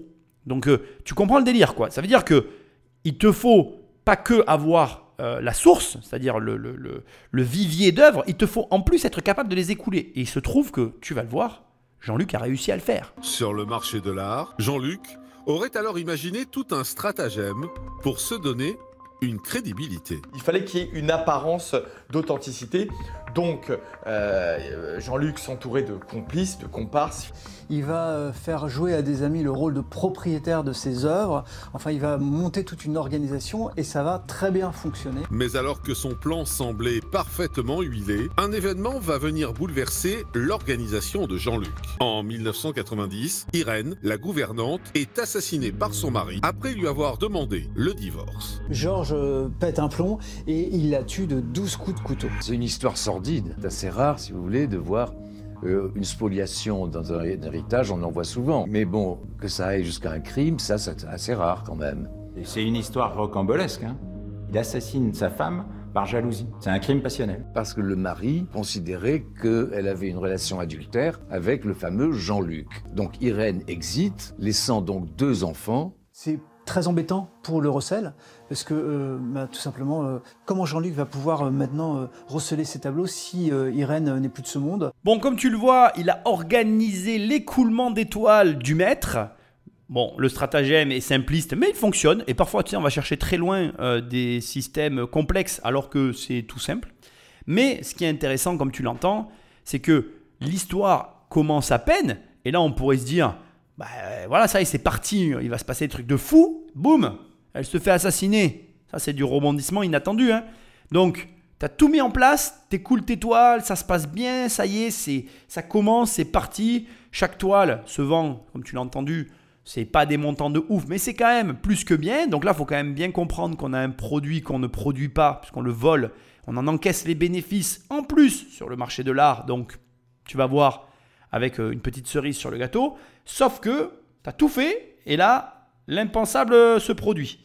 Donc je t'ai coupé au moment où on va t'expliquer que finalement, eh ben écoute ça, Patrick Magneto ça lui pose un problème et qui va être vite résolu parce qu'en fait, les enfants d'Irène vont prendre la place de leur mère et vont euh, continuer le, trafic. Je pense que la fille avait toujours accès donc à la maison de Vence. Ainsi, pendant trois ans, les œuvres de Marc Chagall auraient continué à être dérobées par Nadia, la fille d'Irène, sans que la veuve Chagall ne s'en aperçoive. En 1993, Valentina décède, euh, la veuve de Chagall, et euh, elle n'aura jamais été au courant de ce qui se passait chez elle euh, à son domicile, c'est-à-dire euh, ce, recel d'œuvres d'art de, son mari. Après la mort de Valentina, une nouvelle succession est donc ouverte. Donc les enfants ont pris la suite et à ce stade aussi je dois amener des, précisions qui ne sont pas données et qui ont leur importance. Premièrement, tu peux te demander quel est l'intérêt des enfants à continuer finalement euh, le trafic que faisait leur mère. Et aussi, tu peux te demander, question que je me suis posée en écoutant tout ça, quel était l'intérêt de la mère? Alors il faut savoir que Jean-Luc euh, avait tendance à arroser les enfants, ben, d'abord la mère, puis ensuite les enfants, de cadeaux. Donc exemple, euh, BM M3 cabriolet plus voyage, valeur totale, donc des présents 400 000 francs, puisqu'à l'époque on est en francs, c'est quand même euh, un très très beau cadeau, entre la voiture qui coûtait une blende à l'époque, BM M3 cabriolet, et le voyage en Polynésie tout fait payer, c'était pas donc ce n'était pas un transfert d'argent qu'il y avait entre les enfants et Jean-Luc. Hein. on est bien d'accord? Il y avait en fait des cadeaux qui étaient faits de Jean-Luc vers les enfants, tout simplement. Et par rapport à, son ex-compagne qui était l'amante du... Bon bref, tu m'as compris le délire. Euh, l'ex-gouvernante de Chagall, qui était la compagne de Jean-Luc, avec qui euh, il trompait leur mari, enfin, je m'en mêle un peu, mais tu m'as compris. Là, en fait, il lui faisait mener grand train avec les bénéfices des ventes. Donc, en fait, elle bénéficiait directement euh, de la vie de château de Nabab que se payait Jean-Luc. Voilà les intérêts qu'il y avait entre les deux parties. Élément hyper important des chiffres que j'ai trouvés, on parle d'un détournement de 50 millions de francs. Après, c'est très flou, c'est très vague, parce que tu vas voir qu'il y a plein de rebondissements dans cette affaire dont je ne peux pas encore te parler. En tout cas, ce qu'il y a de sûr, c'est qu'à ce stade, moi, ce que je veux que tu gardes en tête dans une affaire comme celle-là, c'est que indépendamment des montants, indépendamment des euh, tromperies et des coucheries avec les uns et les autres, il y a un élément, moi, qui m'impressionne, c'est Jean-Luc. Même si c'est un truand et que ça, je ne le mets pas non plus, euh, voilà. Ce qui est impressionnant avec Jean-Luc, c'est sa capacité à écouler l'étoile, sa connaissance du marché, et donc il faut savoir qu'en en fait, il s'intéresse au marché de l'art depuis des années. Hein, voilà. Et c'est sa débrouillardise pour quelqu'un qui n'est pas très éduqué. Moi, de ce que j'ai vu, euh, il sort de l'école en ne sachant pas lire et écrire. Il a appris par lui-même. Et pourquoi à chaque fois je te parle de ces détails Pourquoi c'est important pour moi ces petits détails? Parce que je vois plein de gens plus éduqués que ces gens-là, euh, plus compétents, plus intelligents, enfin plus tout quoi, et qui arrivent rien à faire avec l'argent. Et je veux te montrer que l'argent, c'est pas un problème de compétence, c'est juste un problème de compréhension financière. Et Jean-Luc, on peut lui reprocher tout ce qu'on veut, il avait une compréhension financière relativement élevée. Même plus élevée que ce que tu imagines. Je vais t'en parler plus loin. Dans la mesure où il n'y a pas eu d'enfant de Marc Chagall et de Valentine, quand elle est décédée avance dans sa propriété. Elle a légué tous ses biens à son frère, donc Michel Brodsky. À Paris, en septembre 1994, après les morts d'Irène, et de Valentina, Jean-Luc poursuit le trafic des tableaux de Chagall. Mais le monde de l'art est un petit milieu dans lequel tout finit par se savoir. Ce qui s'est passé, c'est que, comme dans toutes ces affaires, il y a toujours un, un grain de sable. Donc il y a un coup de fil qui est passé à l'OCBC, anonyme, qui s'appelle l'OCVC, qui est l'Office central de répression du trafic de biens culturels. C'est les flics du marché de l'art et puis qui leur dit euh, vous devriez regarder un peu du côté de telle ou telle galerie, telle ou telle euh, œuvre de Chagall, dont la provenance est sans doute pas tout à fait euh, parfaitement documentée. Et là, c'est le début des ennuis pour toute cette clique, c'est-à-dire pour Jean-Luc, pour ses comparses et puis pour les galeries qui ont été peu regardants, voire très légers. Alors, à l'écoute du, début hein, de, ce passage, moi, ce qui m'a choqué, c'est que je me suis dit, mais attends, euh, Chagall, il avait eu deux enfants quand même. Je sais pas si tu te rappelles, il avait eu une fille et un garçon. D'abord la fille, puis après le garçon. Eux, ils ont jamais hérité, quoi. Et là, c'est le frère de la dernière épouse de Chagall qui hérite du magot, quoi. Et comme, alors, ça sera pas dit ici à aucun moment, mais comme en fait, lui-même va faire comme sa sœur finalement, va se concentrer. Alors en fait, que moi, ce que j'ai cru comprendre en faisant des recherches, c'est qu'il y avait un, un atelier dans lequel il y avait le gros de l'œuvre. Puis, comme tu vis avec un mec et qu'il en foutait un peu partout, il y avait des armoires et des endroits, des recoins où il y avait des œuvres aussi, mais qui étaient posées là. Voilà, bon bref. Et là, la fille qui était toujours la gouvernante donc de, du frère de l'ex-compagne, enfin de la défunte compagne de Chagall, ben, elle, elle continue à entretenir et à piquer euh, donc les, les petits trucs pour les vendre avec Jean-Luc. Et sauf que, comme tu l'apprends maintenant par la suite, c'est par dénonciation que Jean-Luc va se faire pesquer. Alors là, c'est carrément. Euh, moi, bon, on est dans les années euh, 90, si je dis pas de bêtises, 80, 80, 80, euh, début 90. On est toujours sur un système équivalent au nôtre actuellement, je veux dire la France, euh, le pays de la délation. Merci à toi qui m'écoutes. Ça me fait très plaisir de savoir que finalement, les Français sont tellement jaloux, ils en crèvent tellement qu'ils finissent par prendre leur téléphone et appeler les impôts, tu vois. Donc ça veut dire que du temps de la guerre, s'il n'y avait pas eu euh, des pays comme les États-Unis, en fait, on serait resté sous l'occupation. Je suis désolé de parler comme ça, mais je peux pas m'empêcher de, le, penser, en fait. Je veux dire, en fait, on est des collaborateurs, quoi. C'est catastrophique. Donc, tu vois, quand je te dis d'avoir du tempérament, putain, mais vas-y, essaye d'arrêter d'être jaloux, euh, de te dire que tu peux faire des choses, et au lieu d'être là en mode regarder et euh, te morfondre de l'intérieur, passe à l'action, bordel. C'est insupportable, quoi. Moi, quand j'entends ça, je me dis, comment il y a des gens peuvent se dire je vais euh, dé- ben, euh, voilà, donner mon voisin. Quoi. Bon, après, pour le coup, je vais quand même dire une chose là, je suis en train de m'énerver pour un escroc. C'est euh, scandaleux ce que je suis en train de faire. En vérité, c'est très bien qu'ils aient fait ça parce que le mec était en train de piller une famille. Mais bon, je, je- ça me fait halluciner. À chaque fois qu'il y a une histoire, il y a, il y a une délation. Quoi. Voilà, c'est le principe qui me, fait, qui me fait délirer. Alors, du coup, c'est bien dans les affaires comme ça, puisque ça nous permet de mettre le doigt sur euh, des, des, des- comment dirais-je, des, vols, des, affaires criminelles. Mais c'est grave pour deux raisons. La première, parce que je ne peux pas m'empêcher de me dire qu'on est un peuple euh, de, de, de collabos. Et deux, ça veut dire que, mais que fait la police, quoi? Qui pourrait pas arrêter de mettre des PV et un peu s'occuper de ce qui se passe réellement sur, sur notre euh, sol. Parce que là, tu vois, vraisemblablement, si on ne leur avait pas dit, bah, ils ne l'auraient pas su.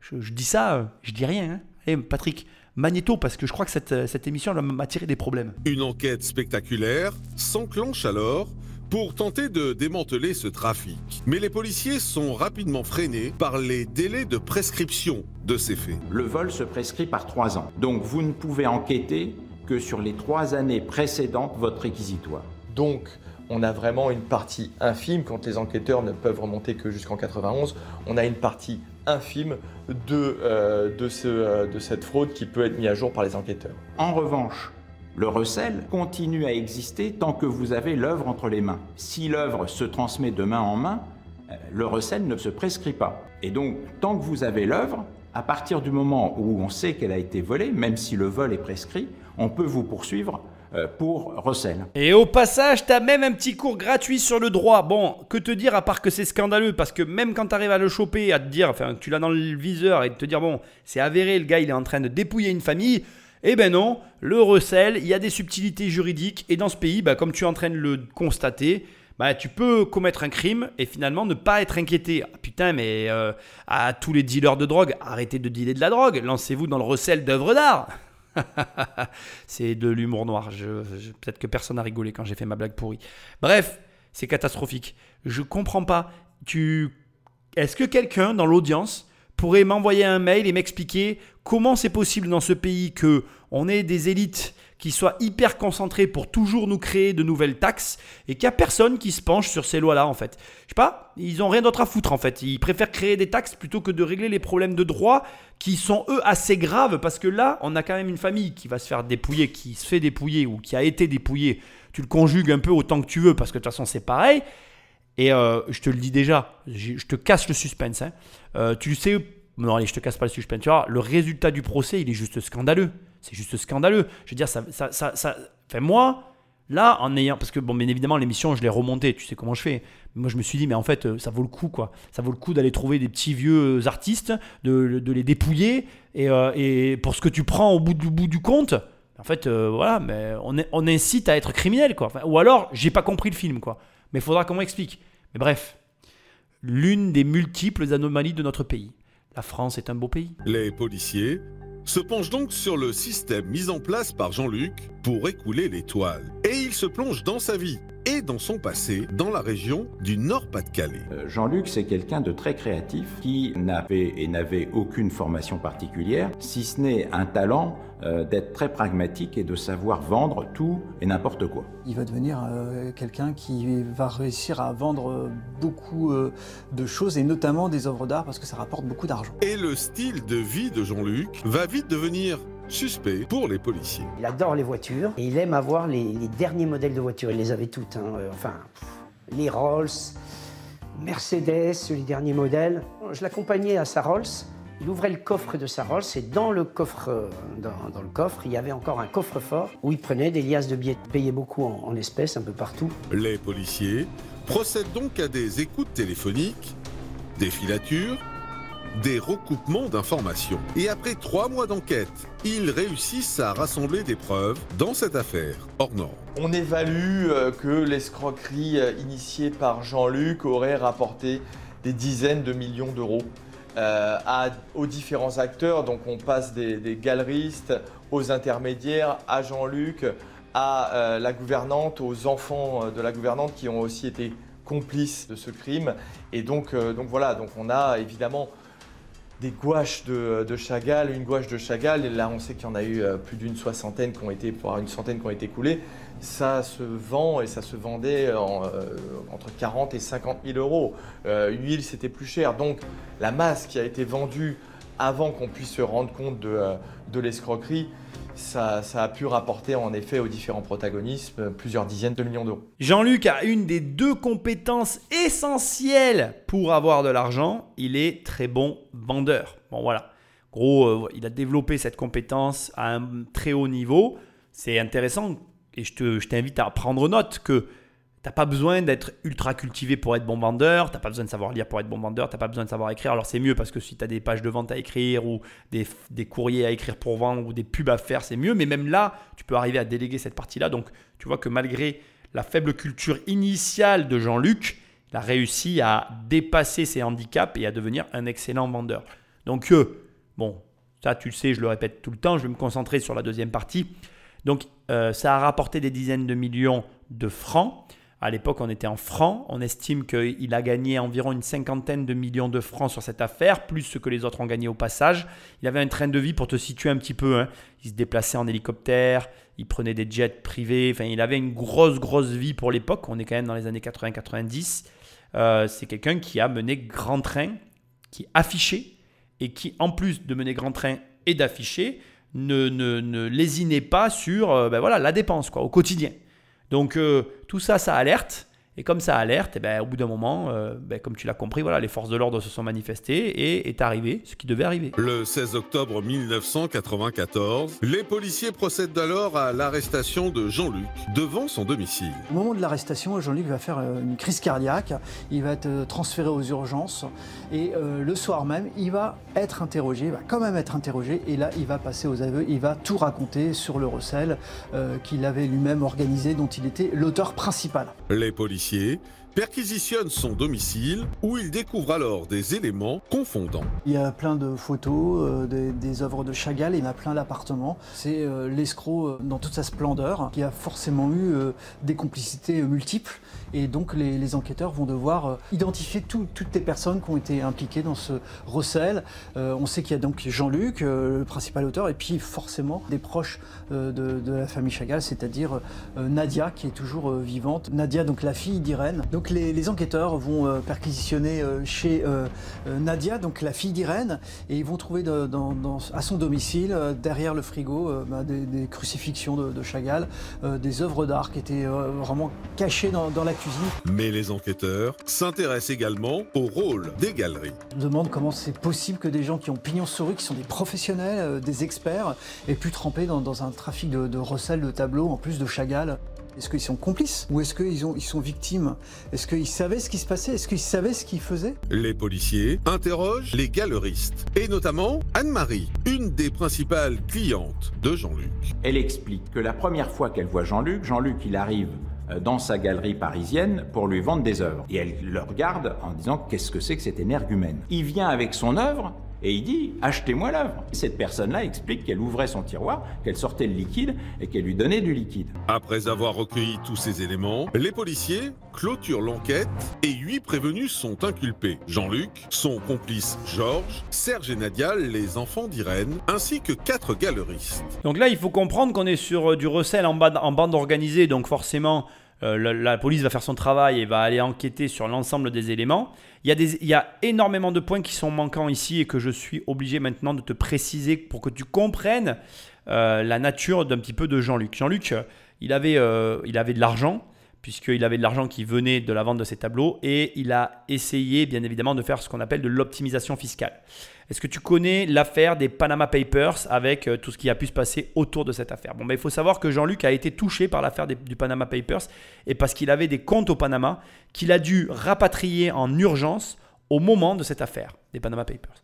Et donc, ce qu'il faut savoir sur Jean-Luc, c'est qu'il avait des comptes partout en Europe, qu'il faisait tout pour éviter le fisc et que là, ce qu'on oublie de te dire, c'est que indépendamment de tout le, comment dirais-je, de toutes les ramifications qui ont servi à écouler et à encaisser l'argent des œuvres de Chagall, il y a aussi en plus les ramifications qui s'ajoutent sur les mouvements de fonds de l'argent dont bénéficiait Jean-Luc.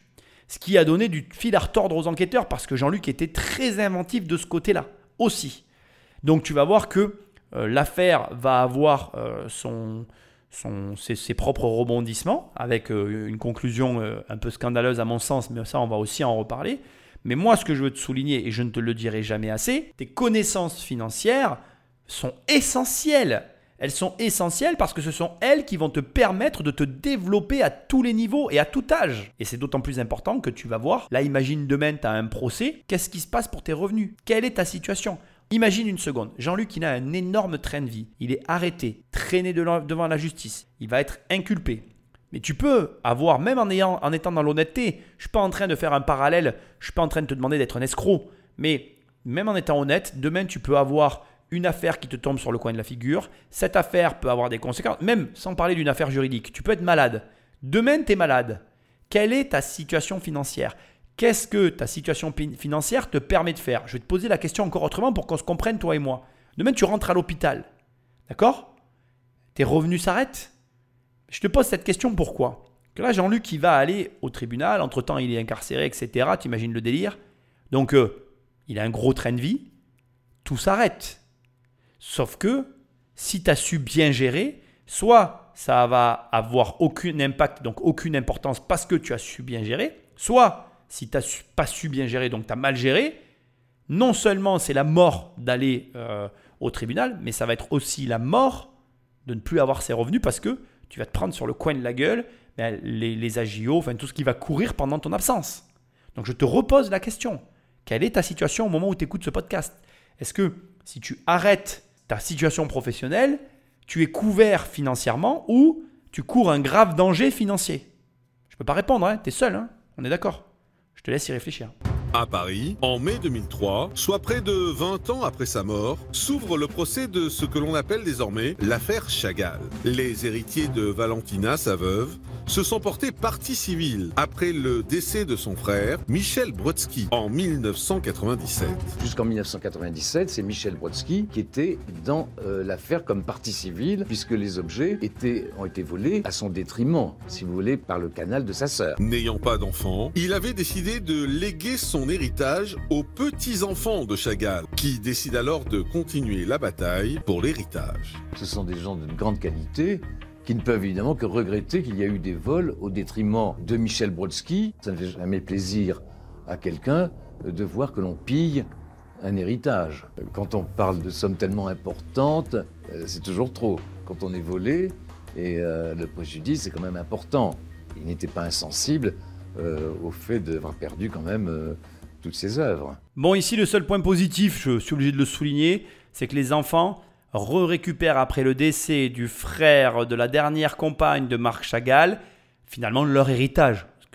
De mon point de vue, c'était leur héritage. Mais ça reste que mon point de vue. C'est intéressant, je trouve, à ce stade, comme, comment fonctionne le droit français, puisque regarde, dans la logique, on dit c'est impossible de déshériter un enfant. Mais comme en fait on est sur de l'objet d'art et non de la propriété à proprement parler avec euh, du droit notarial, etc., on parle de biens matériels qui sont transmis entre frères et sœurs. Et donc, ça veut dire que, et je pense que tu as compris où je t'emmène, d'une certaine manière, si tu convertis tes avoirs en liquidité et que ce liquide est converti en œuvre d'art, et que ces œuvres d'art, tu ne veux pas les léguer à tes enfants, d'une certaine façon, ça paraît pas impossible dans la mesure où tu comprends ce qu'il faut faire. Je n'en dirai pas plus. L'importance des sommes en jeu, ainsi que la notoriété de Chagall, créent des émules dans le milieu de l'art. C'est un procès qui est très suivi. Tout le monde attend, non pas Jean-Luc parce que c'est un inconnu, euh, mais euh, les grands noms euh, des galeries parisiennes, puisque vous avez des grands noms de galeries parisiennes qui sont euh, vraiment euh, reconnus comme étant des spécialistes, notamment de l'œuvre de Chagall. Et la surprise, c'est le fait que beaucoup de galliéristes se font représenter et ne, et ne viendront jamais à l'audience s'expliquer. En effet, dans certains cas, les accusés bénéficient de la possibilité de ne pas assister à leur procès. Depuis juin 89, vous avez la possibilité, lorsque vous encourez une peine euh, inférieure à deux ans, de ne pas assister à votre procès, d'être représenté par votre avocat. C'est une possibilité, ce sont les droits de la défense. Bon, alors ça peut être gênant, et là ça l'a été, parce que vous ne pouvez pas en tant que tribunal confronter différents prévenus euh, s'ils ne sont pas là. Vous envoyez qu'un, et vous avez, si je puis dire, un seul son de cloche. Les autres, vous n'avez que les documents qui sont au dossier, à savoir les auditions. Et depuis la médiatisation de l'affaire, la plupart des galeristes impliqués ont quitté la France. C'est un monde où l'information circule très vite, c'est un, petit monde le marché de l'art, et d'autant plus le marché de l'art parisien. Donc dès qu'on sait qu'une galerie qui a pignon sur rue a participé à ce système frauduleux, là on peut euh, clairement dire que la galerie doit mettre la clé sous la porte. Sur le banc des accusés, il n'y a donc que trois prévenus. Donc on a une attente forte du public sur la position des galeries d'art, mais les galeries d'art sont soumis au droit des sociétés, ce qui veut dire qu'on attaque une entreprise. Si tu fermes la société, ben, il n'y a plus personne à attaquer. Et donc, comme tu l'as entendu, à l'arrivée, on n'a que trois prévenus au lieu de la bande organisée qu'on aurait dû trouver au départ. Ce qui veut dire encore une fois que si tu connais bien le droit du pays dans lequel tu évolues, eh bien, tu as un avantage non négligeable financier, juridique et de positionnement sur tes adversaires. Ce qui veut dire que tu as tout intérêt à étudier le droit du domaine dans lequel tu te trouves. Mais j'ai aussi conseil à te donner qui va au-delà du domaine dans lequel tu te trouves.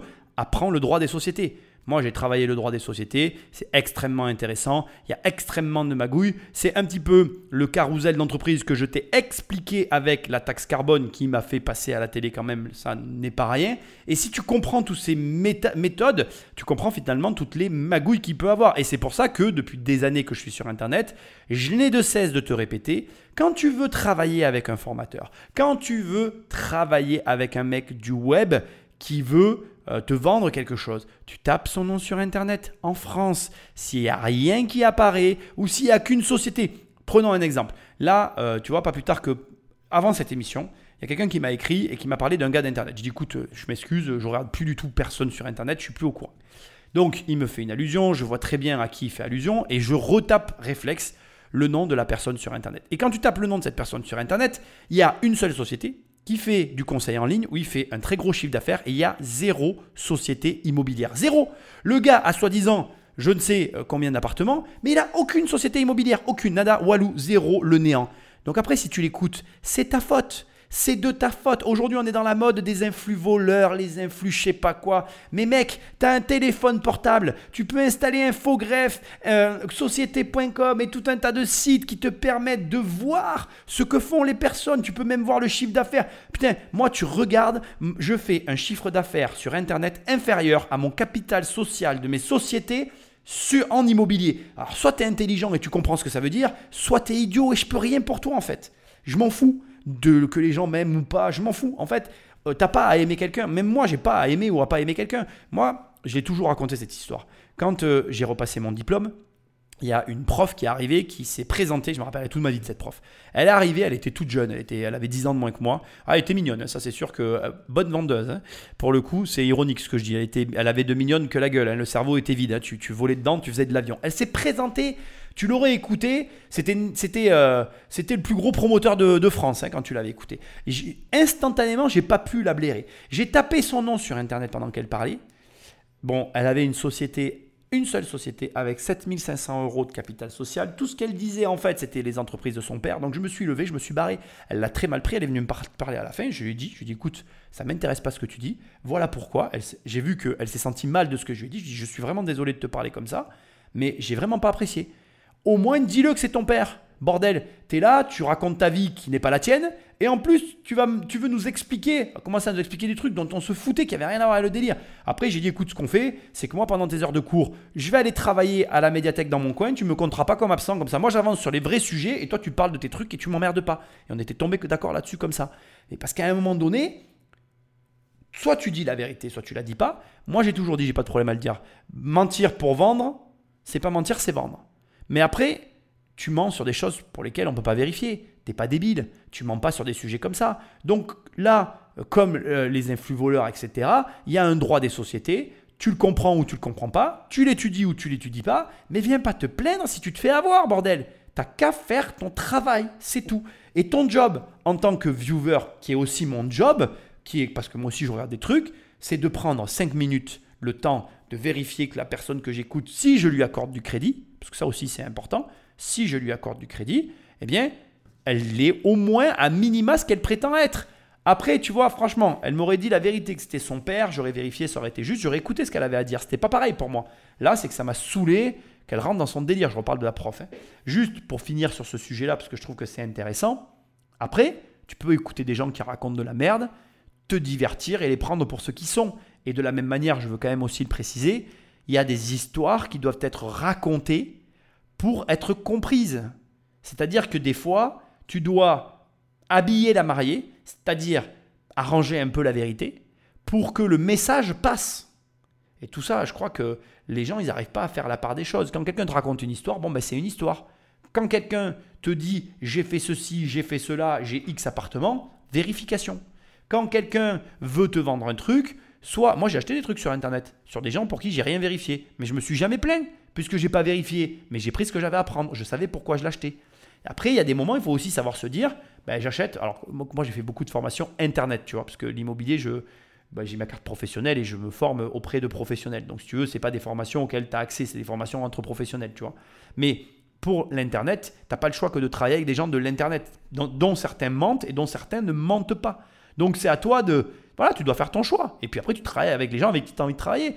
Mais il faut arrêter, quoi. Je veux dire, là, dans cette émission, tu vois qu'il y a du droit des sociétés, que c'est très particulier. Il te faut apprendre à le connaître. Je veux dire, le droit des sociétés, c'est il y a plein de degrés. hein. Tu peux déjà comprendre les bases. Il y a euh, les, les loueurs de scooters. Bon, je ne vais pas te dire de quelle région, mais qui ont très bien compris comment marchaient les sociétés et qui montent et qui ferment leur société d'année en année et qui, eux, s'en tirent extrêmement bien. Donc, euh, chacun, c'est, euh, comment dirais-je, sa, compréhension et sa manière de faire avec les sociétés. Mais toi qui m'écoutes, tu dois lire, tu dois comprendre. C'est pour ça que moi j'ai écrit un livre sur les SCI. Moi, la SCI, ça a été euh, un truc sur lequel j'ai énormément lu, j'ai énormément étudié, j'ai fait beaucoup de travail là-dessus. C'est pour ça que mon prof de droit m'avait demandé de faire un- un essai que j'ai transformé en livre et que j'ai mis sur le marché, parce que j'ai énormément étudié le droit des sociétés immobilières, parce que pour moi, c'était la base. Tu veux faire de l'immobilier, tu étudies le droit des sociétés immobilières. Point. Voilà.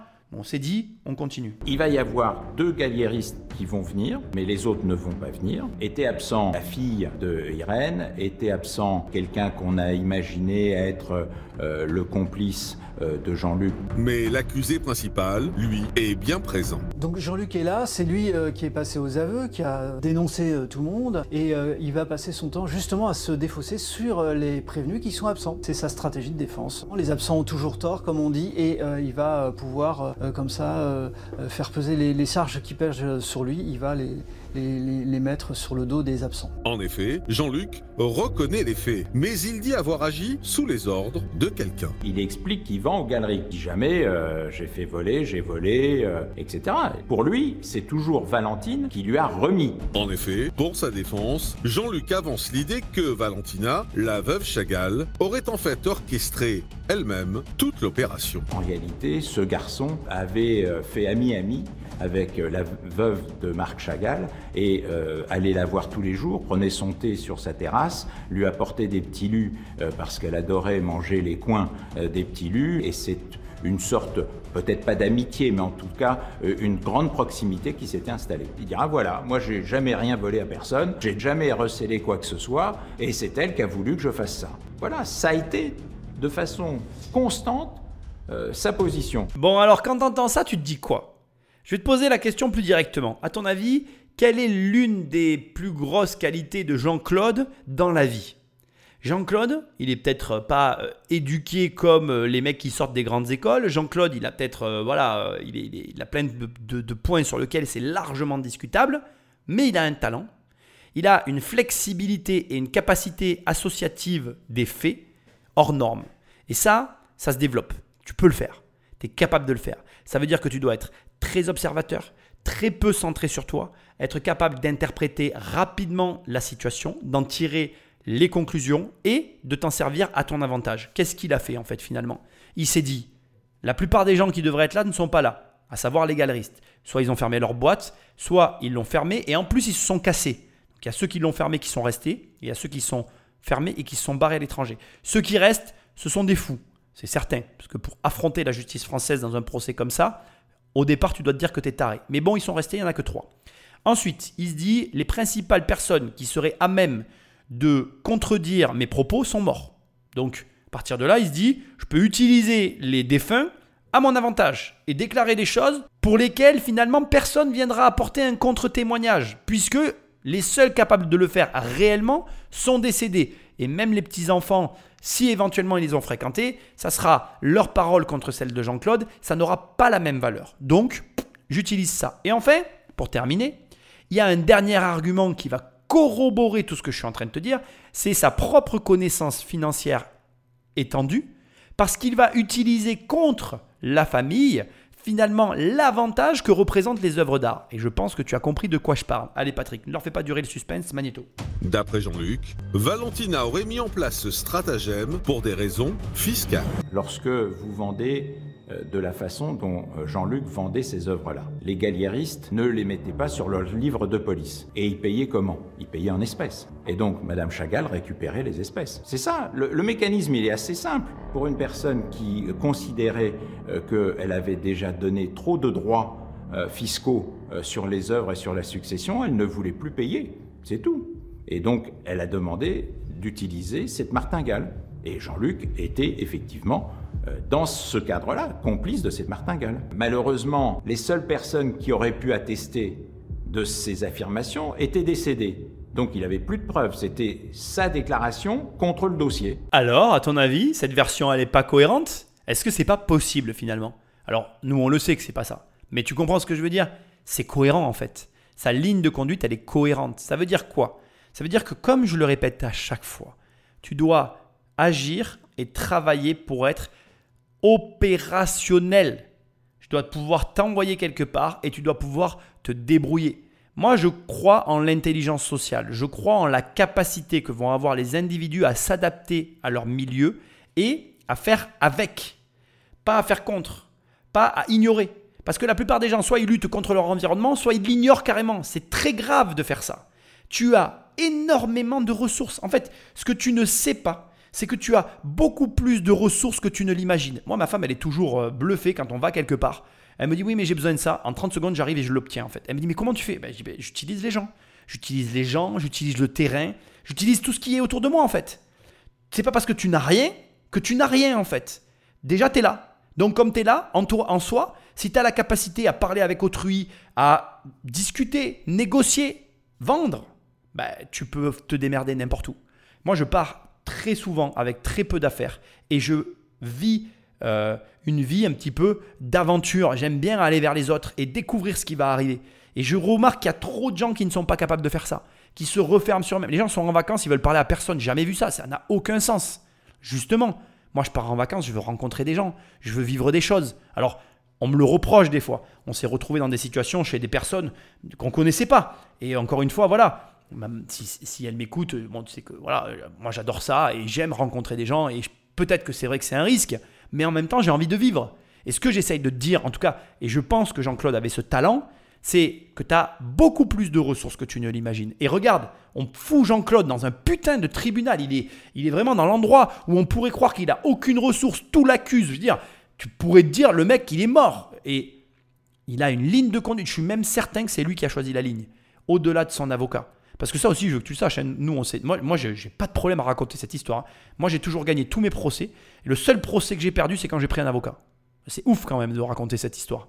Et c'est vrai. Hein Donc, euh, bref, aujourd'hui, j'ai plus trop de procès parce que j'ai moins d'activités sur euh, une partie de mes activités où j'ai beaucoup réduit, voire plus du tout d'ailleurs. Mais euh, c'était celle qui m'a tiré le plus de procès. Mais je la reprendrai, ça me gêne pas moi d'avoir des procès. Mais ce que je veux dire, c'est ça. C'est, en tout cas, c'est le message que je veux te faire passer. Tu es en soi une ressource qui a accès à des ressources si tu t'ouvres à ça en fait. Et tu peux vraiment utiliser ton environnement à ton avantage et ne pas l'ignorer et ne pas lutter contre. Lutter contre, c'est dépenser de l'énergie inutile, inutilement. Et l'ignorer, bah, c'est passer à côté de beaucoup d'argent. quoi. Donc euh, voilà, après à un moment donné, il faut pas s'étonner qu'on n'en ait pas. quoi. Donc bon, voilà, j'espère que tu as bien compris le message. Et puis comme toujours, hein, on va avancer dans cette affaire parce que là maintenant, il y a quand même les trois protagonistes qui nous intéressent, c'est les galéristes. Qu'est-ce qu'ils ont fait, les galéristes, à ton avis? De leur côté, les galéristes plaident également leur bonne foi. Mais cette stratégie de défense est difficilement recevable pour le tribunal. Normalement, quand vous êtes un galeriste et que vous vendez une œuvre d'art, vous êtes censé remplir ce qu'on appelle un livre de police. Le livre de police permet de tracer de A à Z l'œuvre, c'est-à-dire d'où vient-elle, qui ont, quels ont été les propriétaires qui lui ont remis l'œuvre, à quel prix euh, l'œuvre a été euh, a été payée par l'acheteur final, comment elle a été payée, par un chèque, par du liquide, le numéro du chèque, par un virement. Tout est euh, répertorié dans ce livre de police. Sauf que là, évidemment, les galeries qui étaient complices de Jean-Luc n'ont pas rempli ce livre de police. Donc c'était compliqué ensuite de venir plaider la bonne foi, puisque justement le fait de ne pas remplir ces livres de police démontrait d'évidence leur mauvaise foi et finalement leur complicité dans, ce recel. On va être dans un bal où chaque protagoniste finalement va plaider sa, bonne foi, euh, mais évidemment les juges ne seront pas dupes. On est en face de professionnels qui connaissent évidemment le marché de l'art et qui ne pouvaient ignorer la provenance euh, illégale ou frauduleuse de ces œuvres. Et le 10 juillet 2003, le verdict tombe. C'est une condamnation générale. Les galieristes sont condamnés à des peines d'emprisonnement avec sursis et Jean-Luc est lourdement condamné puisqu'il est condamné à deux ans, dont un an ferme et il doit indemniser les parties civiles de façon importante, puisque de mémoire à plus de 450 000 euros, et, il a une amende aussi à régler. Ce jugement, nous en faisons appel. La condamnation finale sera euh, de deux ans d'emprisonnement avec sursis, et 100 euh, 000 euros d'amende. Et donc nous, nous avons récupéré ces œuvres volées qui étaient déposés au, au- greffe de la Cour. Bon, alors franchement, en France, le crime paie. hein. Je veux dire, ça m'arrache de parler comme ça, mais ça me gave d'une force. Putain, mais ça m'énerve, tu peux pas savoir. Je suis, excuse-moi pour la vulgarité. De dire, le mec a détourné 50 putains de millions. Et on lui prend même pas un million de francs par personne. Ça, c'est l'amende, hein. Parce que 100 000 euros par, euh, euh, personnage lésé, donc il y en a deux. hein. Voilà. Donc, euh, 2 millions sur les 50 qu'il a encaissés. Voilà. Et deux ans de prison, dont un ferme et un avec sursis. Donc le gars, d'accord Pendant des années, il a volé, pillé, et il sort de là avec 48 millions et une année de prison. Ah mais, euh, bon, euh, je...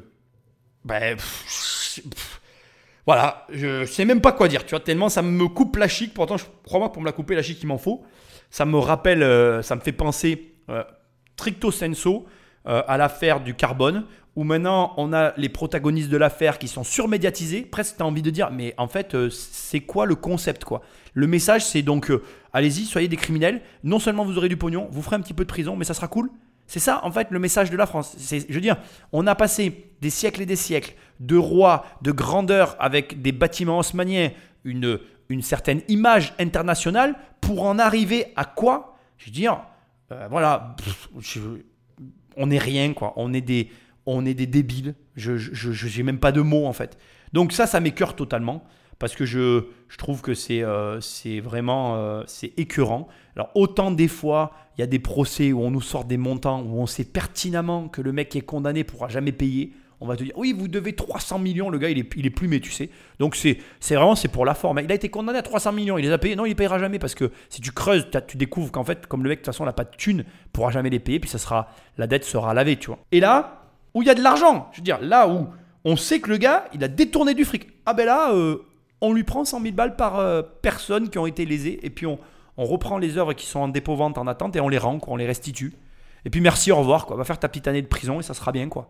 Bon, on n'est pas sur une analyse de, la justice française, etc. Le crime paie en France, sache-le. C'est euh, moi pour moi aujourd'hui, euh, je me dis bon, euh, c'est voilà, je, je, je- ne sais que dire de plus. hein, c'est grave. Il vaut, il vaut mieux aller braquer une vieille dame et revendre ses toiles aux enchères que se faire arrêter sur la route. Encore une fois, comme je l'ai dit tout à l'heure, je ne sais pas ce que font nos, nos élites dirigeantes. Ils ils n'ont d'élite que le nom, mais il serait peut-être temps de remettre les choses, tu sais, euh, les, hiérarchis, les hiérarchiser. Tu vois, peut-être que ce mot il a été perdu, tu vois, mais c'est bien la hiérarchie quand euh, il y a une hiérarchie des peines, une logique où on donne aux individus un message fort, on leur dit voilà, si tu fais ça, tu seras puni. Ah, tu vois, c'est un peu comme les loyers. Je dis ça, je dis rien. Bon, bref, euh, c'est un scandale. C'est un scandale qui a eu lieu dans notre pays. On parle des années fin 90, là, on se rapproche encore de notre époque. hein. 97, un an avant la Coupe du Monde. Je sais pas où toi t'étais, mais moi je l'ai vu la Coupe du Monde. hein. donc bon, ça me fait réfléchir, tu vois. Je me dis putain, ah ouais, quand même, ouf quoi. Donc bon, le gars se déplaçait en hélicoptère, il, a, il s'est acheté des Rolls Royce, tu vois. Je veux dire, euh, il revend ses bagnoles et tout. il- Hein mais bon, bref, c'est comme ça. Mais tu vas voir, ça ne s'arrête pas là. Mais les héritiers vont alors faire face à un nouveau rebondissement. Nous nous sommes aperçus qu'il y avait deux œuvres qui étaient des faux. Et donc le problème qui n'a jamais été résolu est de savoir d'abord qui a fait ces faux, et deuxièmement si les faux avaient été faits dans le but de les vendre et de remettre les originaux dans la collection, ou la solution que je, pense la, meilleure, de vendre les originaux et de remettre les faux dans la collection. Si jamais un jour euh, Val- Valentine avait le souvenir de certaines œuvres et voulait les retrouver. Donc là, le mystère reste entier. Bon, ben là, on arrive maintenant sur un os, hein, c'est-à-dire que, comme tu viens de l'entendre, en fait, finalement, on se rend compte qu'il y avait des faux. Alors, certes, là, on a euh, un expert qui nous délivre une théorie intéressante. Euh, il nous dit, bon, ben, euh, potentiellement, le faux devait être replacé dans la collection pour, pour passer inaperçu, pour pas qu'on voit les vols, etc. On ne saura jamais, puisque au final, on n'aura pas de dénouement sur cette affaire. Ça te laisse réfléchir quand même à la situation. Je te le donne en mille. Bien évidemment que Wolfgang Beltraki avait fait euh, quelques faux euh, de Chagall. Alors là, cerise sur le gâteau, Euh, Est-ce que Wolfgang aurait fait des faux de, de Chagall pour le compte de Jean-Luc?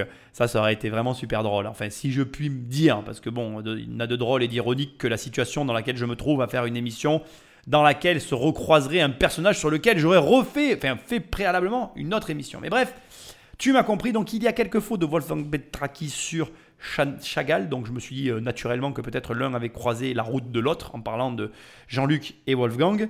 Mais bon, ça me semble peu euh, probable, bien que Wolfgang Beltraki, je te rappelle, ait vécu en France. Ceci étant, euh, ce que moi je veux que tu vois, c'est que c'était extrêmement bien organisé, que c'était même allé très très loin, puisque au départ, je te rappelle qu'on était simplement sur du piquage de gouache, de petites lettrines de gouache dans une armoire, pour à l'arrivée se retrouver avec des faux qui devaient soit remplacer les vrais dans la collection originale, soit potentiellement être vendus et dédoubler les gains. Parce que là aussi, hein, entre nous, euh, tu es le fournisseur d'une œuvre unique. Tu produis des faux sur faux que tu donnes à des galeristes, somme toute très peu coopératifs, qui sont, comme on l'a dit dans l'émission, certainement proches dans un certain sens, mais concurrentes dans un autre. Imagine, tu es le seul à avoir un Chagall, tu es le seul à connaître son existence. Tu le dupliques et tu le vends quatre fois.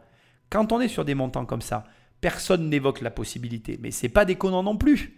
Et là, tu commences à calculer et à dire ah ouais, mais en fait, non seulement il y avait plein de possibilités, mais en plus, quand il y a de l'argent, les gens finissent par être vicieux et c'est normal. Je ne blâmerai jamais personne, surtout pas les gens qui ne savent pas gagner d'argent, de faire preuve d'ingéniosité pour gagner plus d'argent. Parce que quand tu rentres dans un système, tu développes ce système. On est tous pareils, je te rassure. Alors bien évidemment, je t'encourage à développer des systèmes honnêtes pour ne pas finir comme eux, à raisonner et à réfléchir légalement toujours parce que c'est important, mais au demeurant, à faire preuve d'ingéniosité pour développer le système que tu as choisi. Et Jean-Luc, comme tout être humain, a voulu développer son affaire. Après ces quelques mois de préventive, Jean-Luc a repris ses activités sur le marché de l'art. Il a fait un peu de prison, mais il avait son argent et ses comptes euh, qui étaient. euh, il avait des comptes un peu partout. Pas en France, hein, à l'étranger. Donc cet argent-là, on n'a pas pu lui prendre. Il va d'ailleurs même euh, se vanter euh, d'avoir amassé une fortune en vendant donc des œuvres d'art principalement, une fortune de 800 millions d'euros. Donc ça c'est vrai, il avait réellement, euh, soi-disant, une fortune à 800 millions d'euros en vendant des œuvres d'art, ce qui est hallucinant, l'histoire de prison, il recommence, hein. Prends les mêmes, on recommence, pas de problème. Welcome to Francia, very good land, very beautiful. Euh, bref, et donc il reprend et tu vas voir, euh, il va se passer un événement tragique qui malheureusement va nous révéler la vérité. Simplement, moi, ce que je veux ici ajouter sur Jean-Luc. Bon, moi j'ai fait des recherches sur le personnage, on aime, on n'aime pas, il est malhonnête, ça c'est une certitude, il ne faut pas reproduire ce qu'il a fait, c'est certain. Par contre, je veux que tu gardes de lui cet élément d'adaptation.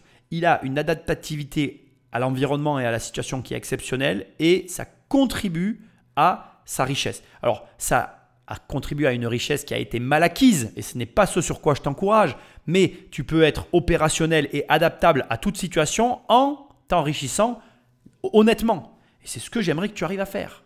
Et ça, je veux que tu le gardes en tête. Maintenant, voyons pour ces 800 millions si oui ou non, réellement, il avait amassé pareil pactole. Mais à seulement 60 ans, le 13 février 2017, Jean-Luc décède. Et sa succession va réserver une surprise de taille à ses héritiers. Lorsqu'il décède, sa succession va s'ouvrir et il n'a pas d'enfant, il n'est pas marié, donc il n'a que des frères et une sœur, je crois. C'est la surprise parce qu'on va s'apercevoir que lui qui se vantait d'avoir une fortune de 800 millions d'euros, en fait, il doit euh, 7 millions euh, d'euros au fisc. Et les héritiers vont tellement être déçus qu'ils vont refuser la succession. La disparition de la fortune de Jean-Luc restera donc le dernier mystère de l'affaire Chagall. Il avait beaucoup de comptes à l'étranger et je suppose que tous ces comptes, ils, ils existent toujours. C'est un gars qui est méfiant, hein, donc même euh, à, ses frères et sœurs, ça m'étonne qu'il ait donné les numéros des comptes. Euh, je qu'il doit y avoir des comptes quelque part que personne ne réclamera. Et l'histoire se termine comme ça, avec des fameux comptes à l'étranger. Rappelle-toi qu'il était, il a subi, hein, je dis bien qu'il a subi, il n'était pas lié, c'est important, il a subi l'affaire des Panama Papers et qu'il a dû clôturer les comptes suite à ça rapidement pour pas perdre son argent. Il a dû rapatrier l'argent en France qui avait éveillé à l'époque les soupçons du fisc français. Bref, un homme haut en couleur qui a, somme toute, réussi quand même à dépouiller partiellement une famille d'œuvres d'art colossales du peintre Marc Chagall. Euh, après, on peut avoir des avis euh, divers et variés sur le sujet. Moi, je reste quand même impressionné de ce qu'il a réussi à faire, pas dans le mauvais, mais dans le comportement en partant de là où il est parti. Marc Chagall, par contre, là où il était impressionnant lui aussi, c'est dans la qualité de ses œuvres, dans la force de travail qu'il a représentée, dans la quantité impressionnante de toiles qu'il a faites. Il aurait pu s'arrêter mille fois et se reposer. Le gars se réveillait tous les matins, il allait à son atelier. Ça doit te donner de l'inspiration. Tu dois te dire que toi aussi, tu vas léguer autant à tes enfants. Des millions, bordel. C'est ce que je te demande de léguer à tes gosses. Ou alors, tu qu'un gros radin et tu vis que pour toi. Mais ça, c'est ton problème, c'est pas le mien. Donc, tu peux amasser des millions. Tu peux le faire, ne serait-ce qu'en suivant les préceptes du maître Marc Chagall. Je te rappelle que il transformait tous, tous les aspects négatifs de sa vie en positifs et il peignait de la couleur, etc. Et il en faisait des choses positives. Je te rappelle qu'il travaillait dur tous les jours, sans relâche. Ça, c'est euh, hyper important de le noter. Et en fait, c'est pas le travail dur, parce que moi, je ne crois pas au travail dur. Moi, je pense qu'en fait, le travail te permet d'être capable de capter des choses. Et c'est quand tu vas être capable de capter ces choses que tu seras capable de saisir des opportunités. Tu travailles pour ça, en fait. Tu travailles beaucoup pour que le jour où il y a une opportunité qui se présente à toi, tu sois en capacité de dire ça, c'est une opportunité, je fonce et je ne me pose pas de questions. Et là, il n'y a que les gros bosseurs qui sont capables de faire ça. Troisièmement, et c'est au moins autant important que le reste, rappelle-toi que tu dois être singulier, tu dois être différent, tu dois sortir du lot. Marc Chagall est devenu bankable de son vivant. Il, a, commencé à vendre des toiles extrêmement chères alors qu'il était vivant, c'est extrêmement rare. Ça veut dire que c'est possible et ça veut dire que ça l'est en accumulant tout ce qu'on a vu avant, à force de travail et en ne s'apitoyant pas sur son sort. Parce que pendant que tu t'apitoies sur ton sort, ben, tu ne travailles pas. Pendant que tu ne travailles pas, ben, tu ne saisis pas tes opportunités. Et pendant que tu ne saisis pas tes opportunités, tu ne deviens pas différent. Et si tu ne deviens pas différent, tu es comme tout le monde. Et si tu es comme tout le monde, personne ne te regarde, personne ne veut te payer. Parce qu'à la fin, ben, tu es comme tout le monde. Quoi. Et pourquoi quelqu'un prendrait le temps d'aller voir la personne qui peut croiser euh, en bas de chez lui? Donc, démarque-toi. Démerde-toi, c'est pas mon problème. Tu en es juste capable. Bon, voilà. Les conseils se ressemblent au fil des émissions dans des héritages parce que finalement, tu te rends compte que les recettes du succès sont fondamentalement toujours les mêmes. C'est pas évident à mettre en place, par contre, j'en ai quand même conscience. C'est pour ça qu'on fait ces émissions. C'est pour ça que tu dois les écouter, les réécouter, travailler sur toi. Changer, c'est dur. Je veux aussi que tu le saches. Moi, en tout cas, chaque fois que j'a- j'amorce des changements dans ma vie, ça n'est pas facile. Ça demande des efforts, ça demande de la réflexion, ça demande voilà plein de choses. Mais ça se fait en fait. Il faut se prendre par la main, un peu de courage et puis allez, on y va, on initie, on commence et c'est avec des petites victoires qu'on arrive à de gros résultats. Je suis hyper heureux de faire cette série parce que je trouve qu'elle est extrêmement intéressante. Elle nous montre des aspects, et ne serait-ce que le rapport à l'argent. Tu te rends compte que vraiment, tu vois, regarde, juste pour info, j'espère que tu l'as compris, Jean-Luc, c'est euh, sous-entendu, ça n'a pas été dit clairement, mais moi je veux le rajouter. On comprend que quelque part, il a, été au courant de cette affaire au travers de la médiatisation et il s'en est approché. Donc c'est intéressant de voir que de toute façon, pour avoir de l'argent, il faut commencer par capter de l'information. Et c'est en captant cette info qu'on arrive à prendre des décisions dans sa vie. Donc j'espère que mes émissions auront euh, ce déclencheur chez toi, t'apporteront ces informations nécessaires pour passer la première étape. Parce que crois-moi, il suffit juste de franchir la première étape. Après, on a envie que ça roule et que ça continue. Et, c'est possible pour tout le monde. Si tu veux qu'on travaille ensemble, tu vas sur immobiliercompagnie.com. Tu as l'onglet formation pour les formations, livres pour les livres et coaching pour les coachings. Je suis très heureux que tu écoutes ces émissions jusqu'au bout. Prends euh, le téléphone d'un ami, abonne-le à l'é- à l'émission ou alors laisse-moi des étoiles euh, et quelques commentaires là où tu l'écoutes parce que c'est ça qui m'aide à me référencer. Et puis moi, je te dis à très bientôt dans une prochaine émission. Salut